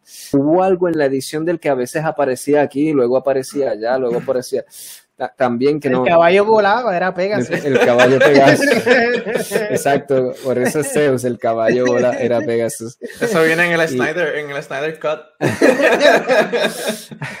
Definitivamente todo lo relacionado con ese personaje me, me, o sea, cuando él salía y se centraba en él me aburría, ¿sabes? Ah, yo lo que me hacía tragarme más de, de la narrativa de esto era pues seguir a Batista, el personaje de Batista y, y, y sus otros compañeros, el alemán, me, agradaba mucho las conversaciones que tenía el alemán con el otro de la sierra y esas cositas así, pero cuando se tornaba el lente a, este personaje de Zeus y a su comunidad esta de, de robots zombies, yo no sé cuánta cosa metieron ahí, este no, no, no me agradaba. Eso, eso es todo lo que tengo de lo malo. Añadiendo ese punto, yo, yo, estaba pensando en, en, un punto de la película como que, ok, él sabe que la esposa de él o la reina está preñada, pero la deja ir por ahí como que, ah, whatever, haz lo que tú quieras. Tú sabes, yo diría, bueno, no, está la reina, quédate aquí, tranquila, nosotros defendemos la ciudad. Pero también eran inteligentes. Por, lo, por, ejemplo, él era. Eh, me estás estableciendo, es un zombie que preña, mano. Me estás diciendo un zombie que preña. que preña. Ay, está bueno. Está bueno. Oh. Pues está bien, yo tengo dos malos aquí. Um, los tiro ahora, Tírate los malos tuyos, bueno, lo malo, lo malo. Pues, mi gente, eh, de lo malo que yo encontré en Army of the Dead, um, número uno, um, la escena donde uno de los amigos del videobloguero decide retirarse de, la misión, la sentí extraña. Esto más o menos al comienzo de la película. Eh, que lo dejaron irse así como si nada, después de escuchar todo el plan detallado de Tanaka eh, uno de los amigos del videobloguero dice, ah, I'm out, I'm out, me voy porque yo no vine aquí realmente a matar zombies. Y ya después de escuchar todo el plan, lo dejan ir en vez de o maybe matarlo o hacerle algo. No sé, lo sentí raro. Porque siento de que hay mucho valor en este plan y este tipo is not to be fucked with Tanaka.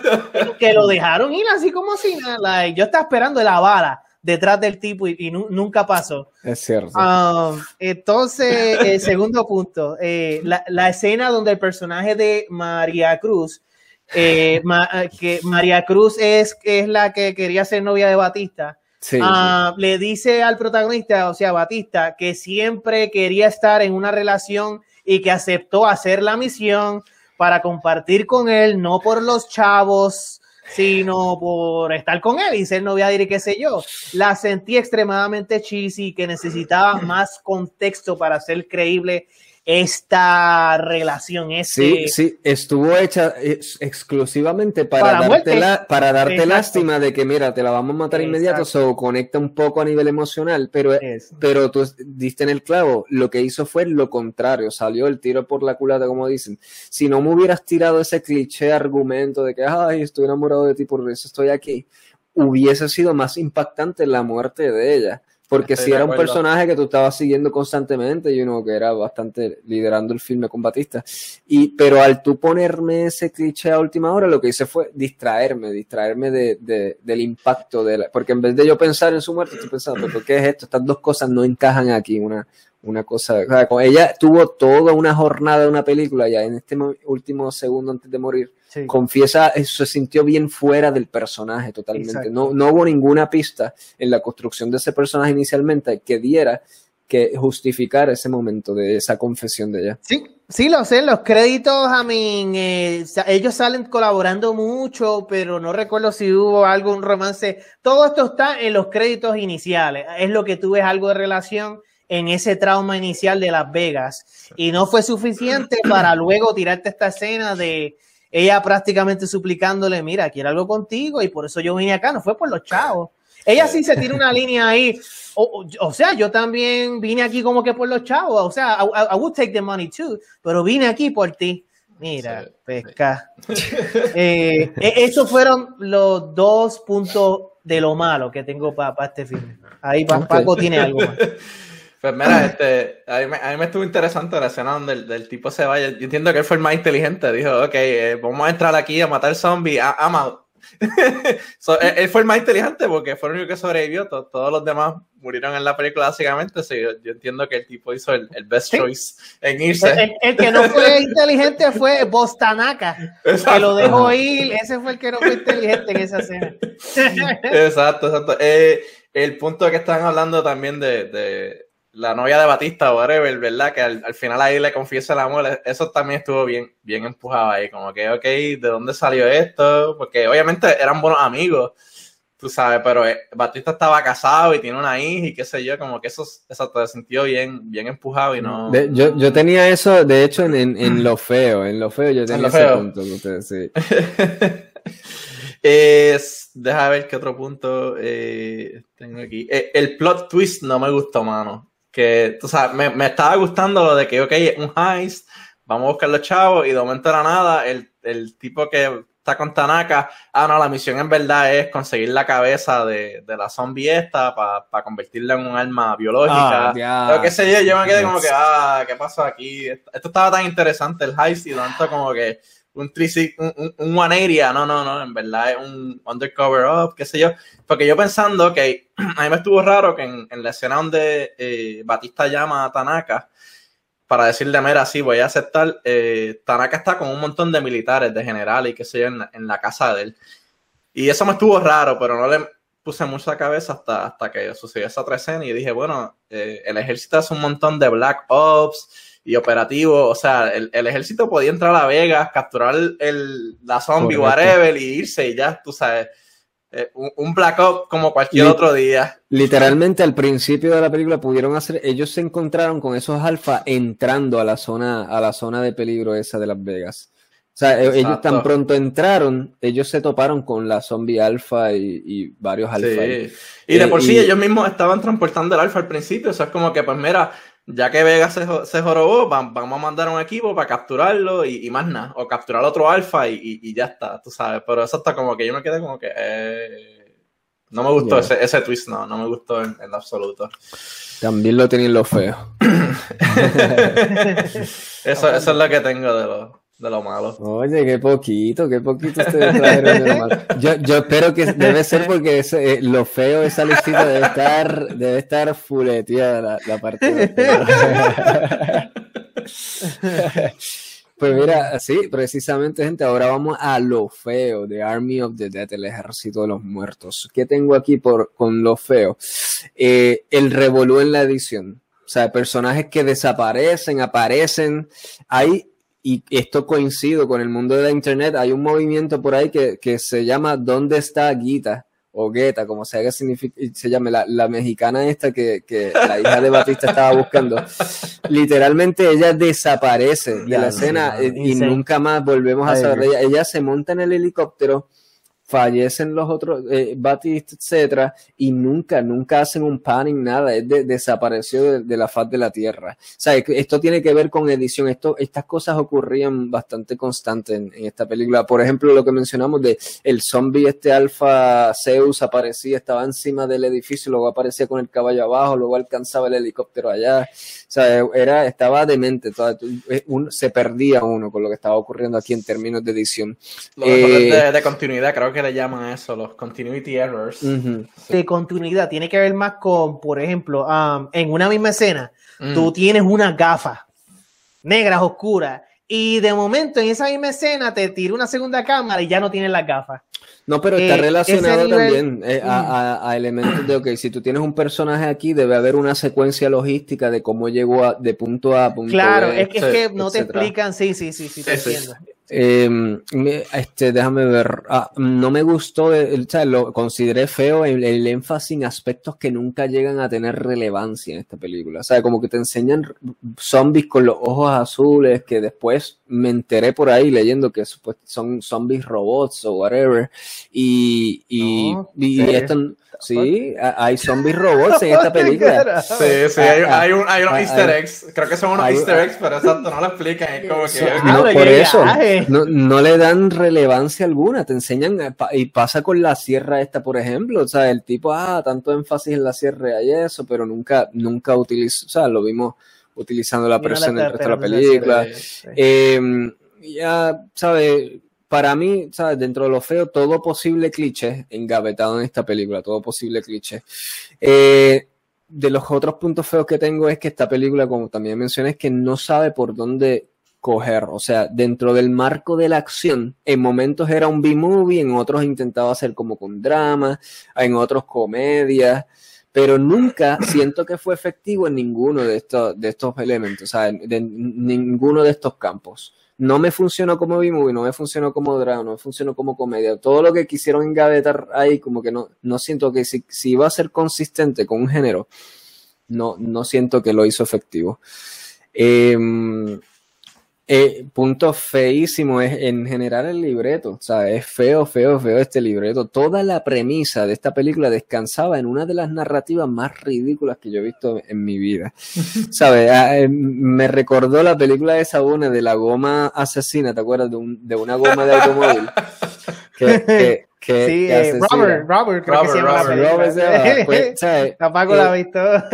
sí, porque por, por, cosas como lo que mencionó Paco. ¿Sabes cuál es? Dime, defíneme la intención, por qué montar todo este revolú de que vamos a engañar a toda esta gente, a todos estos mercenarios, vamos a decirle una cosa cuando no tenías que hacerlo, tú les hubieras podido decir a esos mismos mercenarios liderados por el, el actor Dave, Dave Batista, ahora su personaje Mira, gente, yo necesito esta cabeza. Y by the way, está llena, hay millones allá. Si quieren, cójanlo. Y ya yo estoy forrado, chavo, no me, no me interesa. Vayan, cojan los chavos de una vez y tráiganme en esa jornada la cabeza y estamos seteados. Se quedan con todo el dinero ustedes. ¿Qué, ¿Por qué eso no podía pasar? ¿Qué, qué, es lo que.?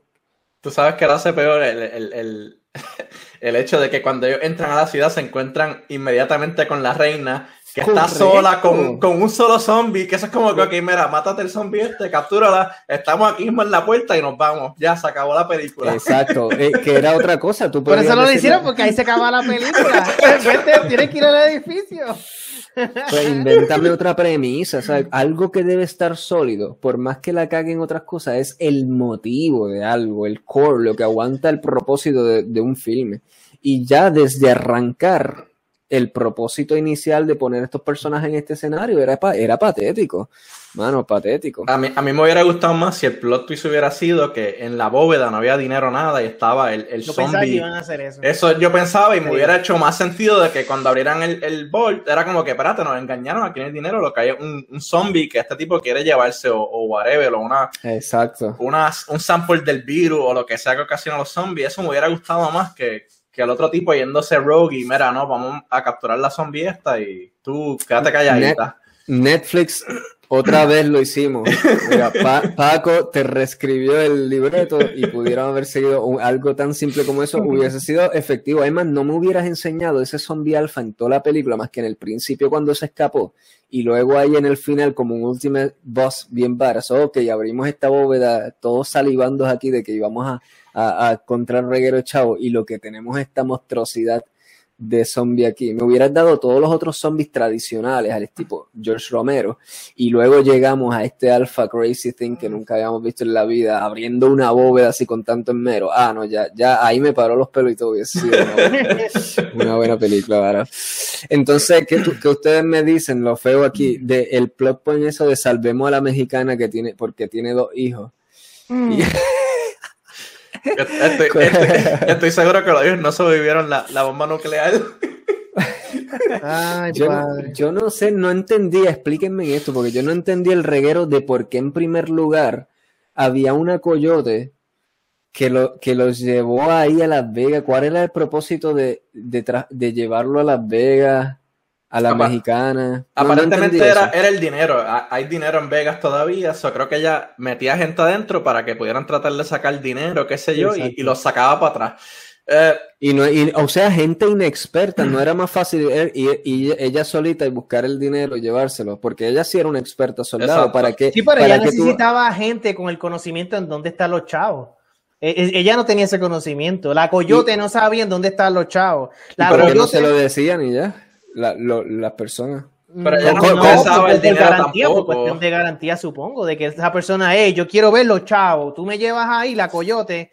Es menos garantía, porque si yo no confío en ti, coyote, pues tú me vas a matar allí tan pronto tengan los chavos. Bueno, ella, hizo su reputación hasta tal punto de que pues confiaban en ella. Pero, pero ella nada más los dejaba entrar a la ciudad, ella no, no los protegía porque ella dice, ah, yo los espero hasta cierto punto, si no aparecen me, me voy, que fue lo que pasó con la, con la muchacha, no apareció, pues la coyota se fue, me voy. O sea, que ella no los defendía tampoco, no era como que los voy a escoltar. Sí, con la excepción del final de esta película, que ella se sacrificó, y ya estoy adelantando uno de mis feos, ella literalmente se sacrificó para salvar tres personajes that she did not give a fuck. Ella es la coyote. Coyote does not give a fuck about anything. Y se sacrificó. Sí. Mira, el, ya, tacho, eh, el personaje del traidor. Que, que by the way, se eh, era un cliché traidor. Sí, se sabía que él iba a ir.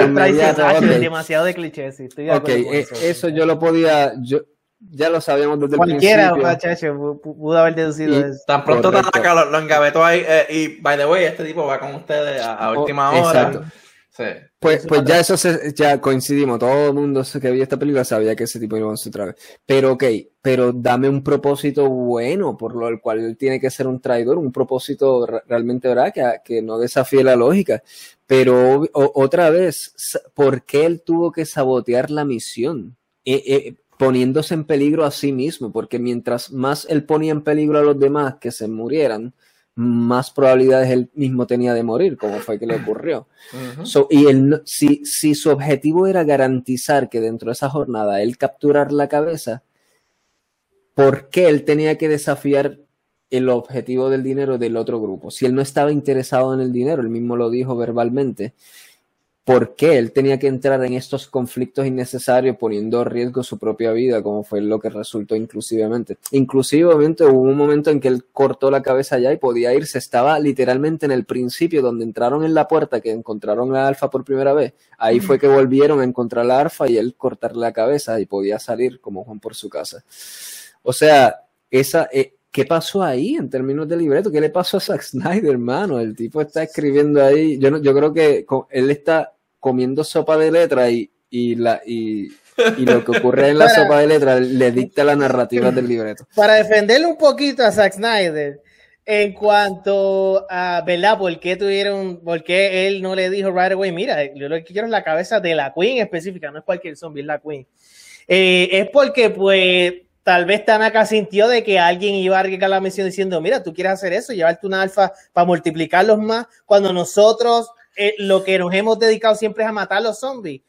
no, no, les importaba, estamos hablando de personajes que Batista iba donde ella, ah, hay chavos, vamos para allá.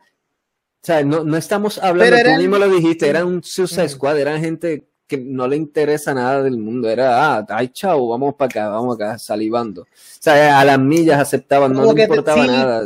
como te entiendo de cierta manera, pero e, era no arriesgar nunca eso de que alguien pregunte, ok, ¿quieres la cabeza? ¿Para qué tú quieres esa cabeza? Y de que, pues, no, le, pues que, pues, de que no le tenga que dar explicaciones a nadie. Eh, Sí, pero entonces, entonces si ese era el plot, pues mira, tú buscas otra gente, hay gente que no le interesa. Exacto. El mundo, es, como que, mira, ¿qué hay que hacer? Pero él eso por la experiencia de ellos. Ese equipo tenía experiencia específicamente en matar zombies. Conocían eh, no todos, No todos, eh, eh, solo no todos, literalmente. Solamente tres, tres, tres de ellos nada más. Eh, Batista, la muchacha y, y Vanderheim con la sierra. Okay, Eran los únicos. Después ellos reclutaron otra gente. Sí, gente, literalmente hubo uno que dijo, mira, me traje estos tres también. nadie sabe, los videoblogueros, los videoblogueros, los videoblogueros. Eran los más que estaban ahí de más. Sí, sí. Desastre, desastre. Entonces... Oh, oh, quiero tocar un, hincapié, como dijo Bona. Eh, Isaac, eh, exacto, se llevan la, eh, le cortan la cabeza a la reina y después automáticamente Zeus sabe dónde están ellos, en una ciudad tan grande como Las Vegas y él sabe, no, están ahí en el hotel ese, en la bóveda esa. Es Zeus, mataron a Sí, nada. ese fue un punto que a mí no me gustó, como, ok, como él sabe que están en este edificio. ¿No será que tirotearon en una escena previa a esa? O sea, tirotearon un par de zombies.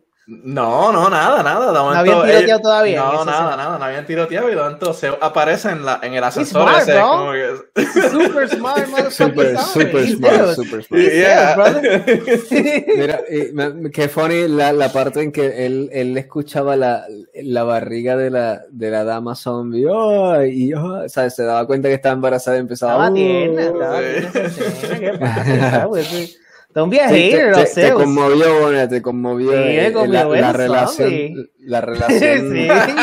Era bien la, caníbal, bien caníbal. Te, te, conmueven las relaciones necrofilianas. Bueno, te recomiendo las, las relaciones necrofilianas.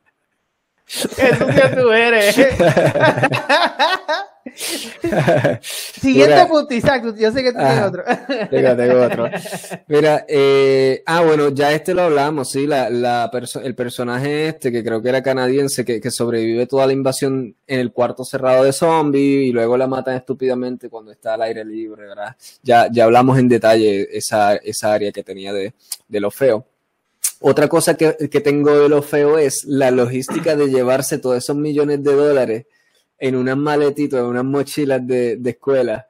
O sea, en todo este tiempo, cuando ellos abrieron esa bóveda, yo vi esa cantidad de dinero. Eran paletas, paletas de millones. ¿Cuál va a ser la logística? ¿Cómo esta gente se va a llevar este dinero exactamente? O sea, no, no hay manera de tú llevarte esa tonelada de, dinero a un, helicóptero y más tú en toda la trayectoria y sobrevivir toda una jornada de enfrentamiento zombies. O sea, no, no había manera de hacerlo. Y, y yeah, eso, eso estuvo patético también, mano.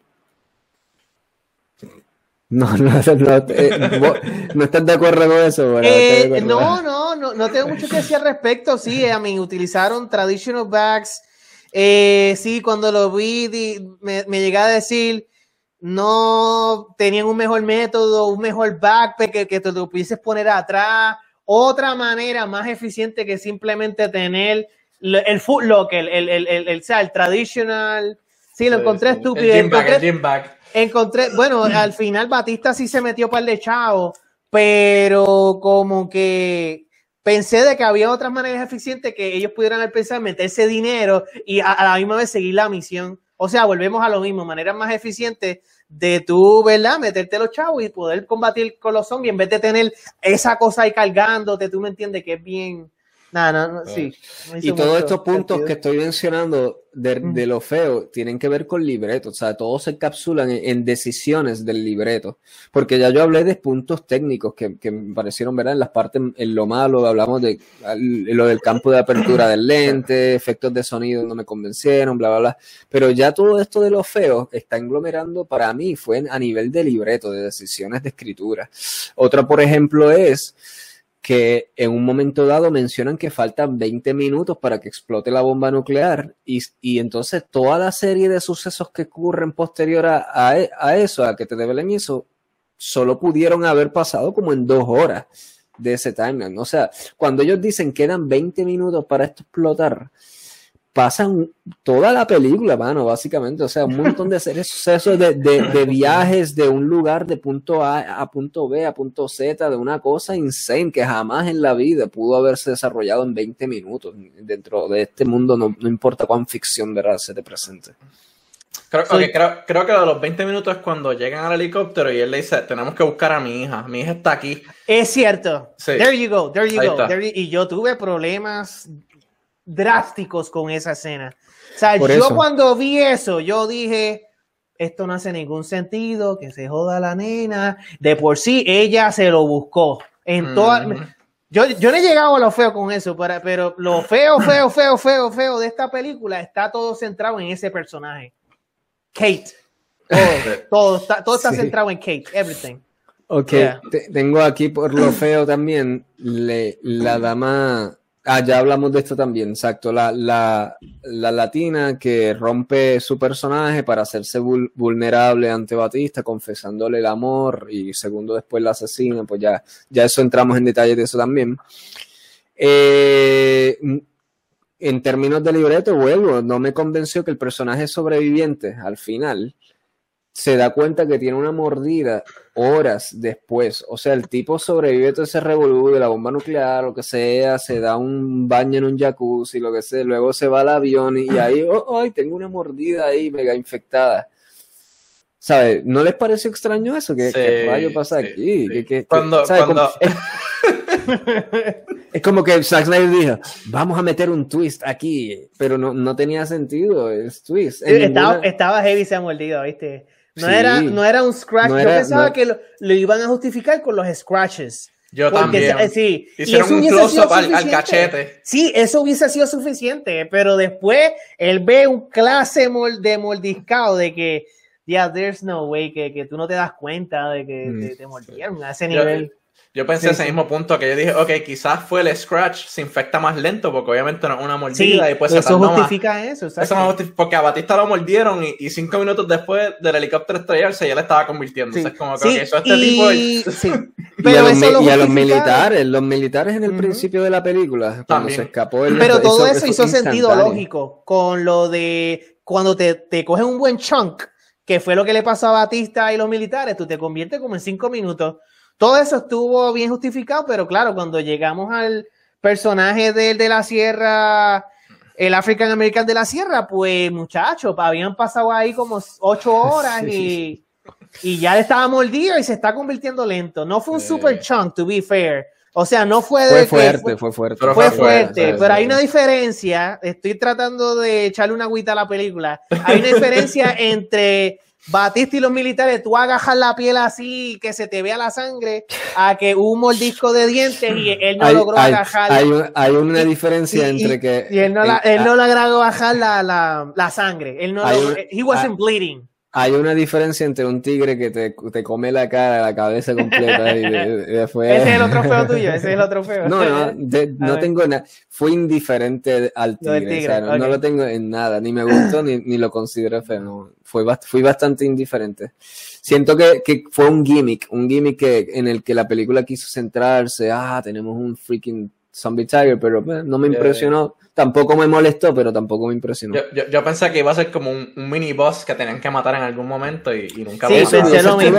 todo, entre todos, como un tipo que se convierta como un tipo de cacería, hunting así, Exacto. tipo, in the wilderness.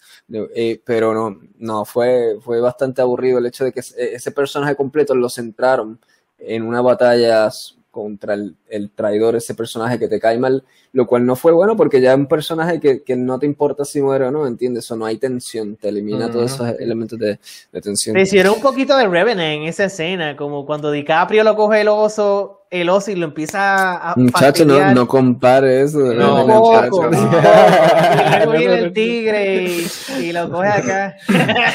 es un poquito nada más. Ay, madre. Pues eso es lo que yo tengo de lo, de lo feísimo de esta película. Ahora es su turno, muchachos. Bonanza, cuéntame, que dame esa lista larguísima que tiene, eso casi un libro de lo feísimo. De es, es tan larga que son solamente dos puntos.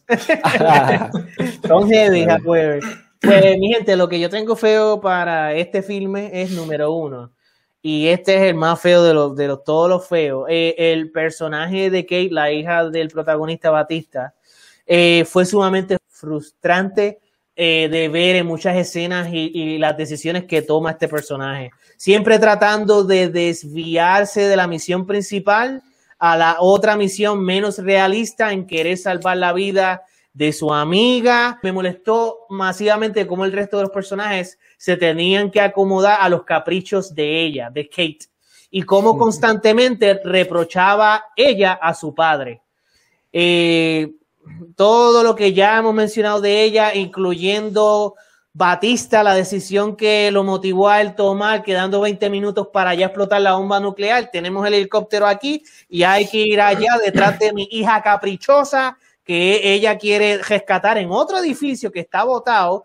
En donde, pero es la hija, mano. Ah, ahí sí, mira, ahí, yo se la doy en términos narrativos. Si uno como padre es el hijo de uno, mano. Ok, como que sí, sí. Pero es que... no, no, hay logística que valga. Ok, ok, ok. Pero eh, lo que me molesta esa escena es que es ella.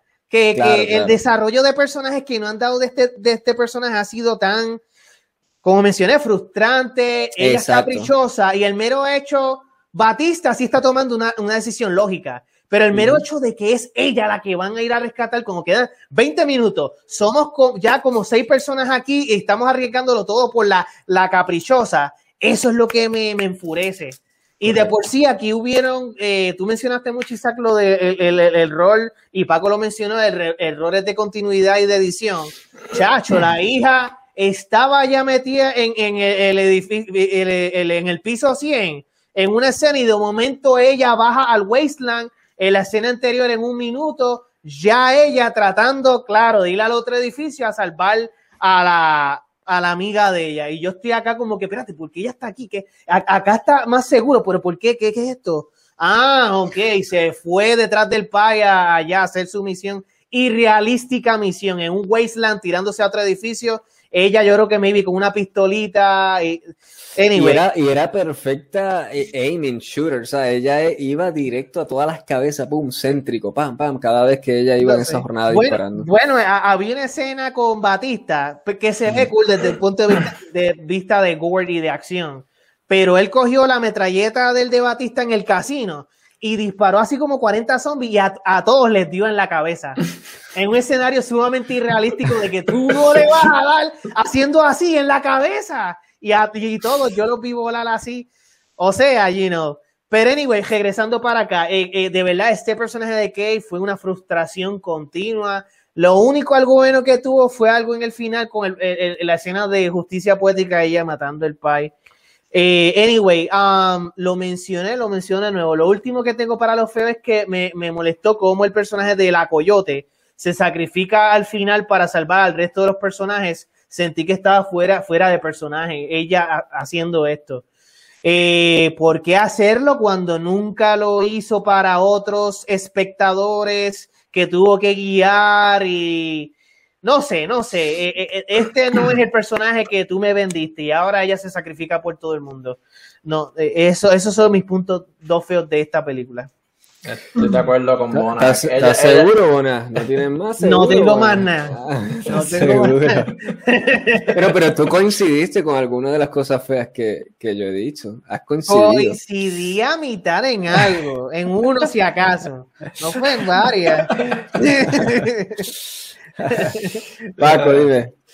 Eh, yo, yo, yo, yo, coincidí. Eh, ah, bueno, eh, con lo de Bona, de, sí, de ese personaje de la Coyote, exacto, tuvo un, le, crearon una conciencia de un minuto a otro. Porque ella estuvo perfectamente bien con la misión alterna de coleccionar la cabeza de la zombie. Y de momento al final, ok, no, voy, voy a salvar a esta gente. Que nada más era de por sí Batista y, la piloto. En ese punto ya nada más eran dos sobrevivientes los que quedaban. Que es como que. Eh, whatever, está, estuvo bien fuera de personaje. Yeah. Que eso fue algo que ocurrió mucho en esta película. Hablamos de la inconsistencia de cómo el personaje se transformó el otro, de, de lo que es la, la, la latina, o sea, María, creo que se llama. Eh, María Cruz, María, Cruz. María Cruz. Que, de un personaje ser brincó a ser otro personaje en esos últimos momentos.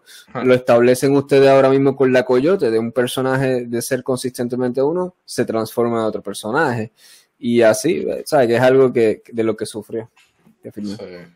Entonces, Paco, tienes ahí lo, feo, feo, feo tuyo. Vamos. Ok, lo feo, feo mío. Eh, estoy de acuerdo contigo en lo del libreto, los, los cambios de, de continuidad, tú sabes, de un personaje está aquí, de momento está allá y de momento vuelve para otra localización y, estuvo bien el garete eso. Eh, algo que no me gustó fue la pelea de el Alfa con, con Vanderhorn. El tipo de la sierra, que el tipo estaba primero, no, nadie toca mi sierra, esto es mío, y entonces lo, hacen una pelea a puño con este zombie en vez de tener la sierra ready, mira, vente papito, que te voy a picar en dos aquí y Ser más lógico, exacto. Exacto, ser más lógico, tú sabes. Exacto, como que esa escena a mí como que, ¿qué pasó ahí? Tú sabes, no sé, no, no me gustó eso, como, como desarrollaron el personaje ahí y lo dejaron morir como quien dice.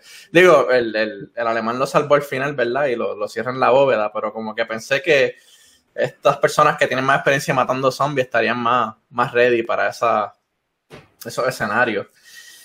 Eh, estoy de acuerdo contigo, Bona, en el personaje de Kate. Fue, fue horrorífico y esas últimas escenas eh, donde Batista está tratando de rescatarla me, fueron tan irreales como ella logra llegar al edificio que es un hotel, logra encontrar a, Greta y después Batista logra encontrarlo a ellos porque escucha un par de tiros y él está en el piso número 100 y, baja yo no sé qué piso donde fue el tiroteo.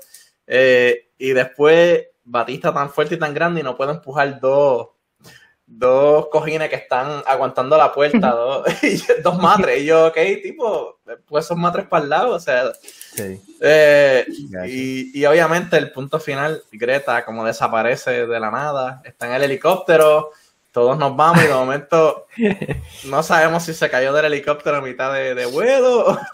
y, toda la, y toda la misión, todo ese último acto y, mucho de la, toda la misión de la hija de Darth Batista era ese personaje. O sea, y, luego desaparecerlo así tan drásticamente como, como acto de magia frente a nuestros ojos, eh, está, eso estuvo decrépito, no sé. Sí, sí, sí. Toda la película se desvió por, por ese personaje. Yo, yo la que yo te hubiera dicho, mira, sí, yo la mandé para allá, se murió, olvídate de eso. Tranquila. una, pregunta, disculpe. No, chico, pero tenía dos hijos, tenía dos hijos, dos hijas, qué sé yo, hay que ir. Eh, eh, Paco, disculpa que te interrumpa no, tu punto rapidito. Eh, yo todavía no sé a qué ustedes se refieren cuando Greta, creo que le están diciendo, la, o, sea, la, hija de Batista, están hablando de la hija de Batista. No, Greta es la, la, mexicana que tiene los dos hijos que va a la ciudad ah, primero, la que ella está buscando. ella se desaparece. Por, ustedes dicen cuando ella como que la salva Kate la salva y luego de eso como que no se sabe si entró al helicóptero o no, ¿verdad? Ella, entra, ella entra, Exacto, y luego de eso el crash happens ¿verdad? Con el helicóptero. Exacto. Y ahí no se sabe qué pasó con ella. Sí, exacto. Exacto. Ok, sí, me, dio lo mismo. Sí sí. sí, sí, sí. Y de por sí no, ella no se ve en la pelea del helicóptero, en, lo absoluto. Sí, es En el background, tú la verías, tú sabes. Desaparecieron así, arte de magia. Arte Exacto. sí, sí, lo sé. Ella, yo entiendo que tú sabes, ayudaría o algo, mira, coger la pistola y dársela a Batista, qué sé yo, pero el personaje completamente desapareció. Especialmente que, o sea, el plot point eh, lo invirtieron en ella. De que Kate va salvarla a ella y luego me la desapareces. Como que toda la. Sí, sí. Sí, no, no es sentido. Así es. David, no Greta es. David Copperfield. David Copperfield. A, lo mejor ella se llamaba Greta Houdini. Greta Houdini. Sí. Uh, ¿Tienes algo más, Paco, mano, de los puntos feos de casualidad? Eh, obviamente ya hablamos de eso, del el personaje de Vanderhorn, como se después se escapa del, del Bolt y después que nota la mordida, como que eso me... Eso me parece que es un sequel baiting, como que quieren hacer una secuela, pero como que la empujaron ahí al último minuto y no, ni se acordaban de, ah, sí, él estuvo en esa bóveda horas antes de, de morirse, de convertirse. Eso. Ya, sí. No, no tiene ni sentido, sí, que él haya sobrevivido a eso, si fue una bomba, una bomba nuclear. A, mí no me hizo sentido que él sobrevivió a Zeus, la pelea con Zeus en Hand, Combat. A mí no, yo pensé que ese tipo estaba moribundo, genuinamente. Después que lo, Ditri, el alemán, lo metió en la bóveda, como que yo me olvidé de él un poquito y luego cuando pasa la bomba nuclear, él sale, yo dije, diablo, yo pensé que este tipo estaba muerto más que de las heridas que le hizo Zeus, porque Zeus, como te lo desarrollaron? Él era prácticamente un mini Hulk sí, al principio cuando Zeus se enfrentó a los militares, él, Los despedazaba. los, hacía canto, correcto. Sí, sí, claro, sí. Pues sí, ¿dónde está Greta? Si alguno de ustedes sabe dónde está Greta, por favor, déjenos saber eso, textémelo. Eh, Greta viene en la secuela y va a ser la, la personaje principal que ya se puso buff y puede matar zombies ahora y defenderse. Mano, de, verdad, y es que, chacho, sí, nada, pero ustedes se disfrutaron la película y yo, a pesar de todo, pues, pues sí me tuvo elementos entretenidos, como dije, me la disfruté más que ver Wonder Woman 84 o, o la última Mortal Kombat o, Justice League. Pero, mano, pero la, la, carencia en logística y en destreza de cómo escribir un libreto básico, porque estamos hablando de una película de zombies, ¿sabes? No es tan difícil un libreto básico. La premisa que, que tenía no, no, no es una ciencia, ¿sabes? Algo... Pero tú me lo pudiste, haber hecho un mejor trabajo, mano. Y, y hay gente que excusa, ah, que, que tú esperas, esto, esto es un, esto es como un B-movie, así uno no debe esperar un Oscar winning, ¿verdad? algo digno de Oscar. Eso no es lo, lo, que uno espera. Pero nosotros vamos a bajar los estándares tan abajo para cada filme, ¿sabes? Como que, ah, lo mismo dijeron mucha gente de Mortal Kombat, esta última que salió, ah, que tú esperas de una película Mortal Kombat, no, no es, no es una película para que gane Oscar el libreto. No, uno espera una película. Con un libreto decente, mano, que te, que te satisfaga en, todos los elementos básicos que debe tener, que debe ser un libreto. Para ustedes funcionó y eso está, y eso está perfecto. Yo digo que, y coincidimos bastante en cosas aquí, quizás, aunque a usted le gustó y a mí no tanto, pero coincidimos en que hubieron cosas básicas de libretos aquí que fácilmente pudieron haber sido arregladas para elevar esta película algo mucho más. Y eran decisiones bastante claras, fáciles de hacer, ¿entiendes? Como que las podemos deducir fácilmente. El, peso que le dimos fue totalmente distinto. Tú le diste mucho más peso a, a, esas partes y obviamente te interrumpieron de la experiencia de disfrutarte más esta película. Para mí, eh, estas ciertas cosas ¿verdad? que coincidimos de o de libreto de edición pues no, simplemente no me quitó el sueño, o sea, no me quitó de disfrutarme los otros elementos que les di más peso. de lo que hacen una película como mínimo Zombie of the Dead Movie buena, buena, entretenida, disfrutarse, porque para mí esto fue lo que fue una película eh, simplemente sumamente entretenida para mí, como mínimo de lo que es de una película de zombies. Eh, eh, eso fue lo que fue para mí. Dame un segundo, mi amor. A que Lourdes se va a trabajar. A ver, dame un abracito Aquí un abrazo. No, sí, yo, yo lo corto a esto en edición. Ah. Cuídate por ahí, ok. Me textea. H que trabaja ahora. Este, ajá. Nada, pues eso fue lo bueno, lo malo y lo feo de Army of the Dead. Eh, Con fact, ¿se pueden tirar mano? Tengo sí, claro. Eh, los zombies se ¿tiene la respuesta de por qué zombies robose? No, no sé, pero Paco, maybe. ¿Tú querías mencionar algo más, Paco? No, no, no. no. You good, you good. Ok. Ese no sonó. Ah, let's get the fuck out of here. ya, ya, ya Isaac ha tenido que resetear el 45 timer dos, tres veces. ok, no, no, no. tengo dos, dos um, datos curiosos rapidito. Eh, para, eh, para eh, este filme ya tienen una precuela filmada que se va a mm. titular el Army of Tips, ¿verdad? El ejército de los, de los pillos. Y, tengo entendido que lo van a tirar para este año en Netflix. Esto va. O sea, es animada, es, una, película animada. ¿Es animada? ¿La de Army of Tips en particular? Eh, eh, tengo entendido no, no, wait, wait, wait, hay, hay una segunda que es la que va a ser animada, que se llama Army of the Dead Las Vegas. Esa sí sé que es animada. Pero esta primera que mencioné, hasta donde tengo entendido, no es animada, es una. Y, que ya está filmada, tú dices que ya está filmada. Sí, yo creo que. Dame un segundo. Eh, puede ser. Creo que está o en producción o a punto, pero ya la tienen confirmada de que viene este año. Bueno, fue un éxito. Eh, esta, esta película, exacto, tiene unos números grandes de, views de, de cuánta gente ha visto esta película. Pero ese, ese, es el problema con cuando tú nada más tienes la gente que la vio, tú no sabes o sea, ¿la vieron completa o la vieron a mitad? O sea, eh, eh, necesitamos más, más data, o sea, porque yo puedo poner la película y dejarla ahí corriendo y me voy. yo creo que Netflix tiene, con que la veas tres minutos ya la cuenta como... sí, exacto, sí, sí. sí. Ah, pero no, genuinamente, esto es una película, o sea, todavía estamos en los tiempos donde se ve mucho películas de zombies y donde pues la población en general está más insensitive en cuanto al horror de este tipo se refiere, ¿tú me entiendes?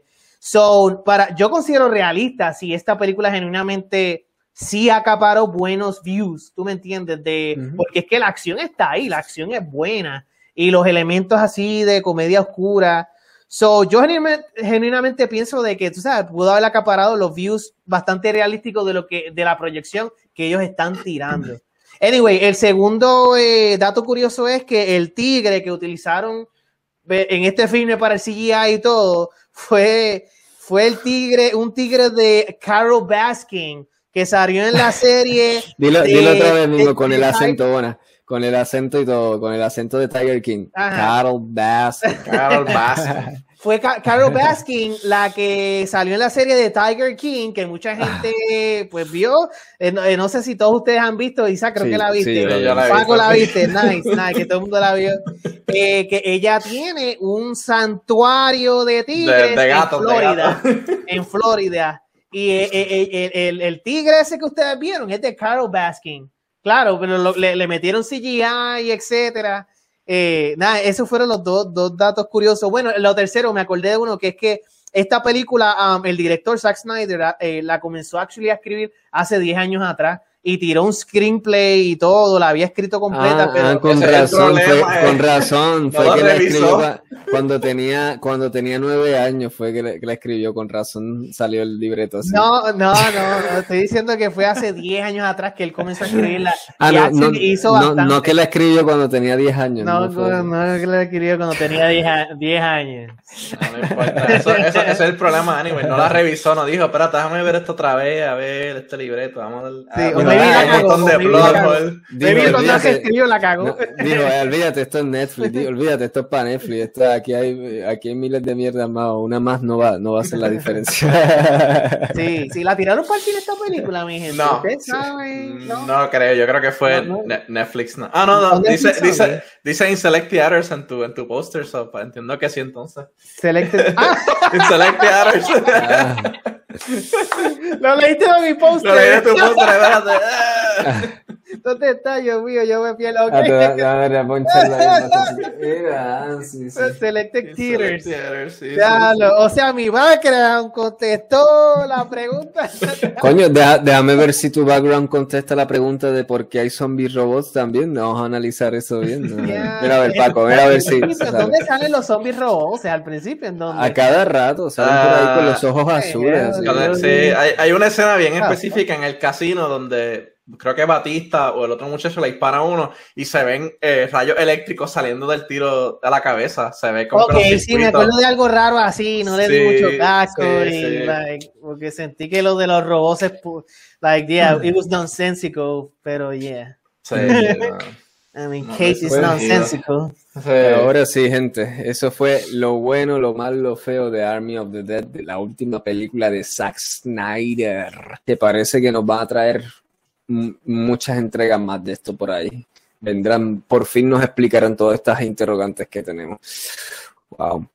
Pues, muchachos, ahora sí nos vamos, muchachos, que este programa me va a dar para edición. Estará un buen tiempo. Así que, ¿cómo dice? Llévatelo. Llévatelo, Walter. Llévatelo, Walter. Llévatelo, Walter. paz, mucha paz, pero sobre todo mucho, mucho, mucho, mucho, mucho amor. Cine and Roll, el programa donde hablamos de cine y cualquier otro tema que se cuele. Todas las semanas por aquí por Cromance Facebook y a través de Cine and Roll versión audio en distintas plataformas de podcast. Ahí está. Dale, ¿cómo es, bueno? Ajá. Oye, sí te ves vulnerable como Batista, sí. Como que te ves bien tough y mira, te pones el espejo y te, y te da- te da humanidad. Me veo varas. ah. Eh, Esto va para, para, para el post-credit sin decir El, el postcredit.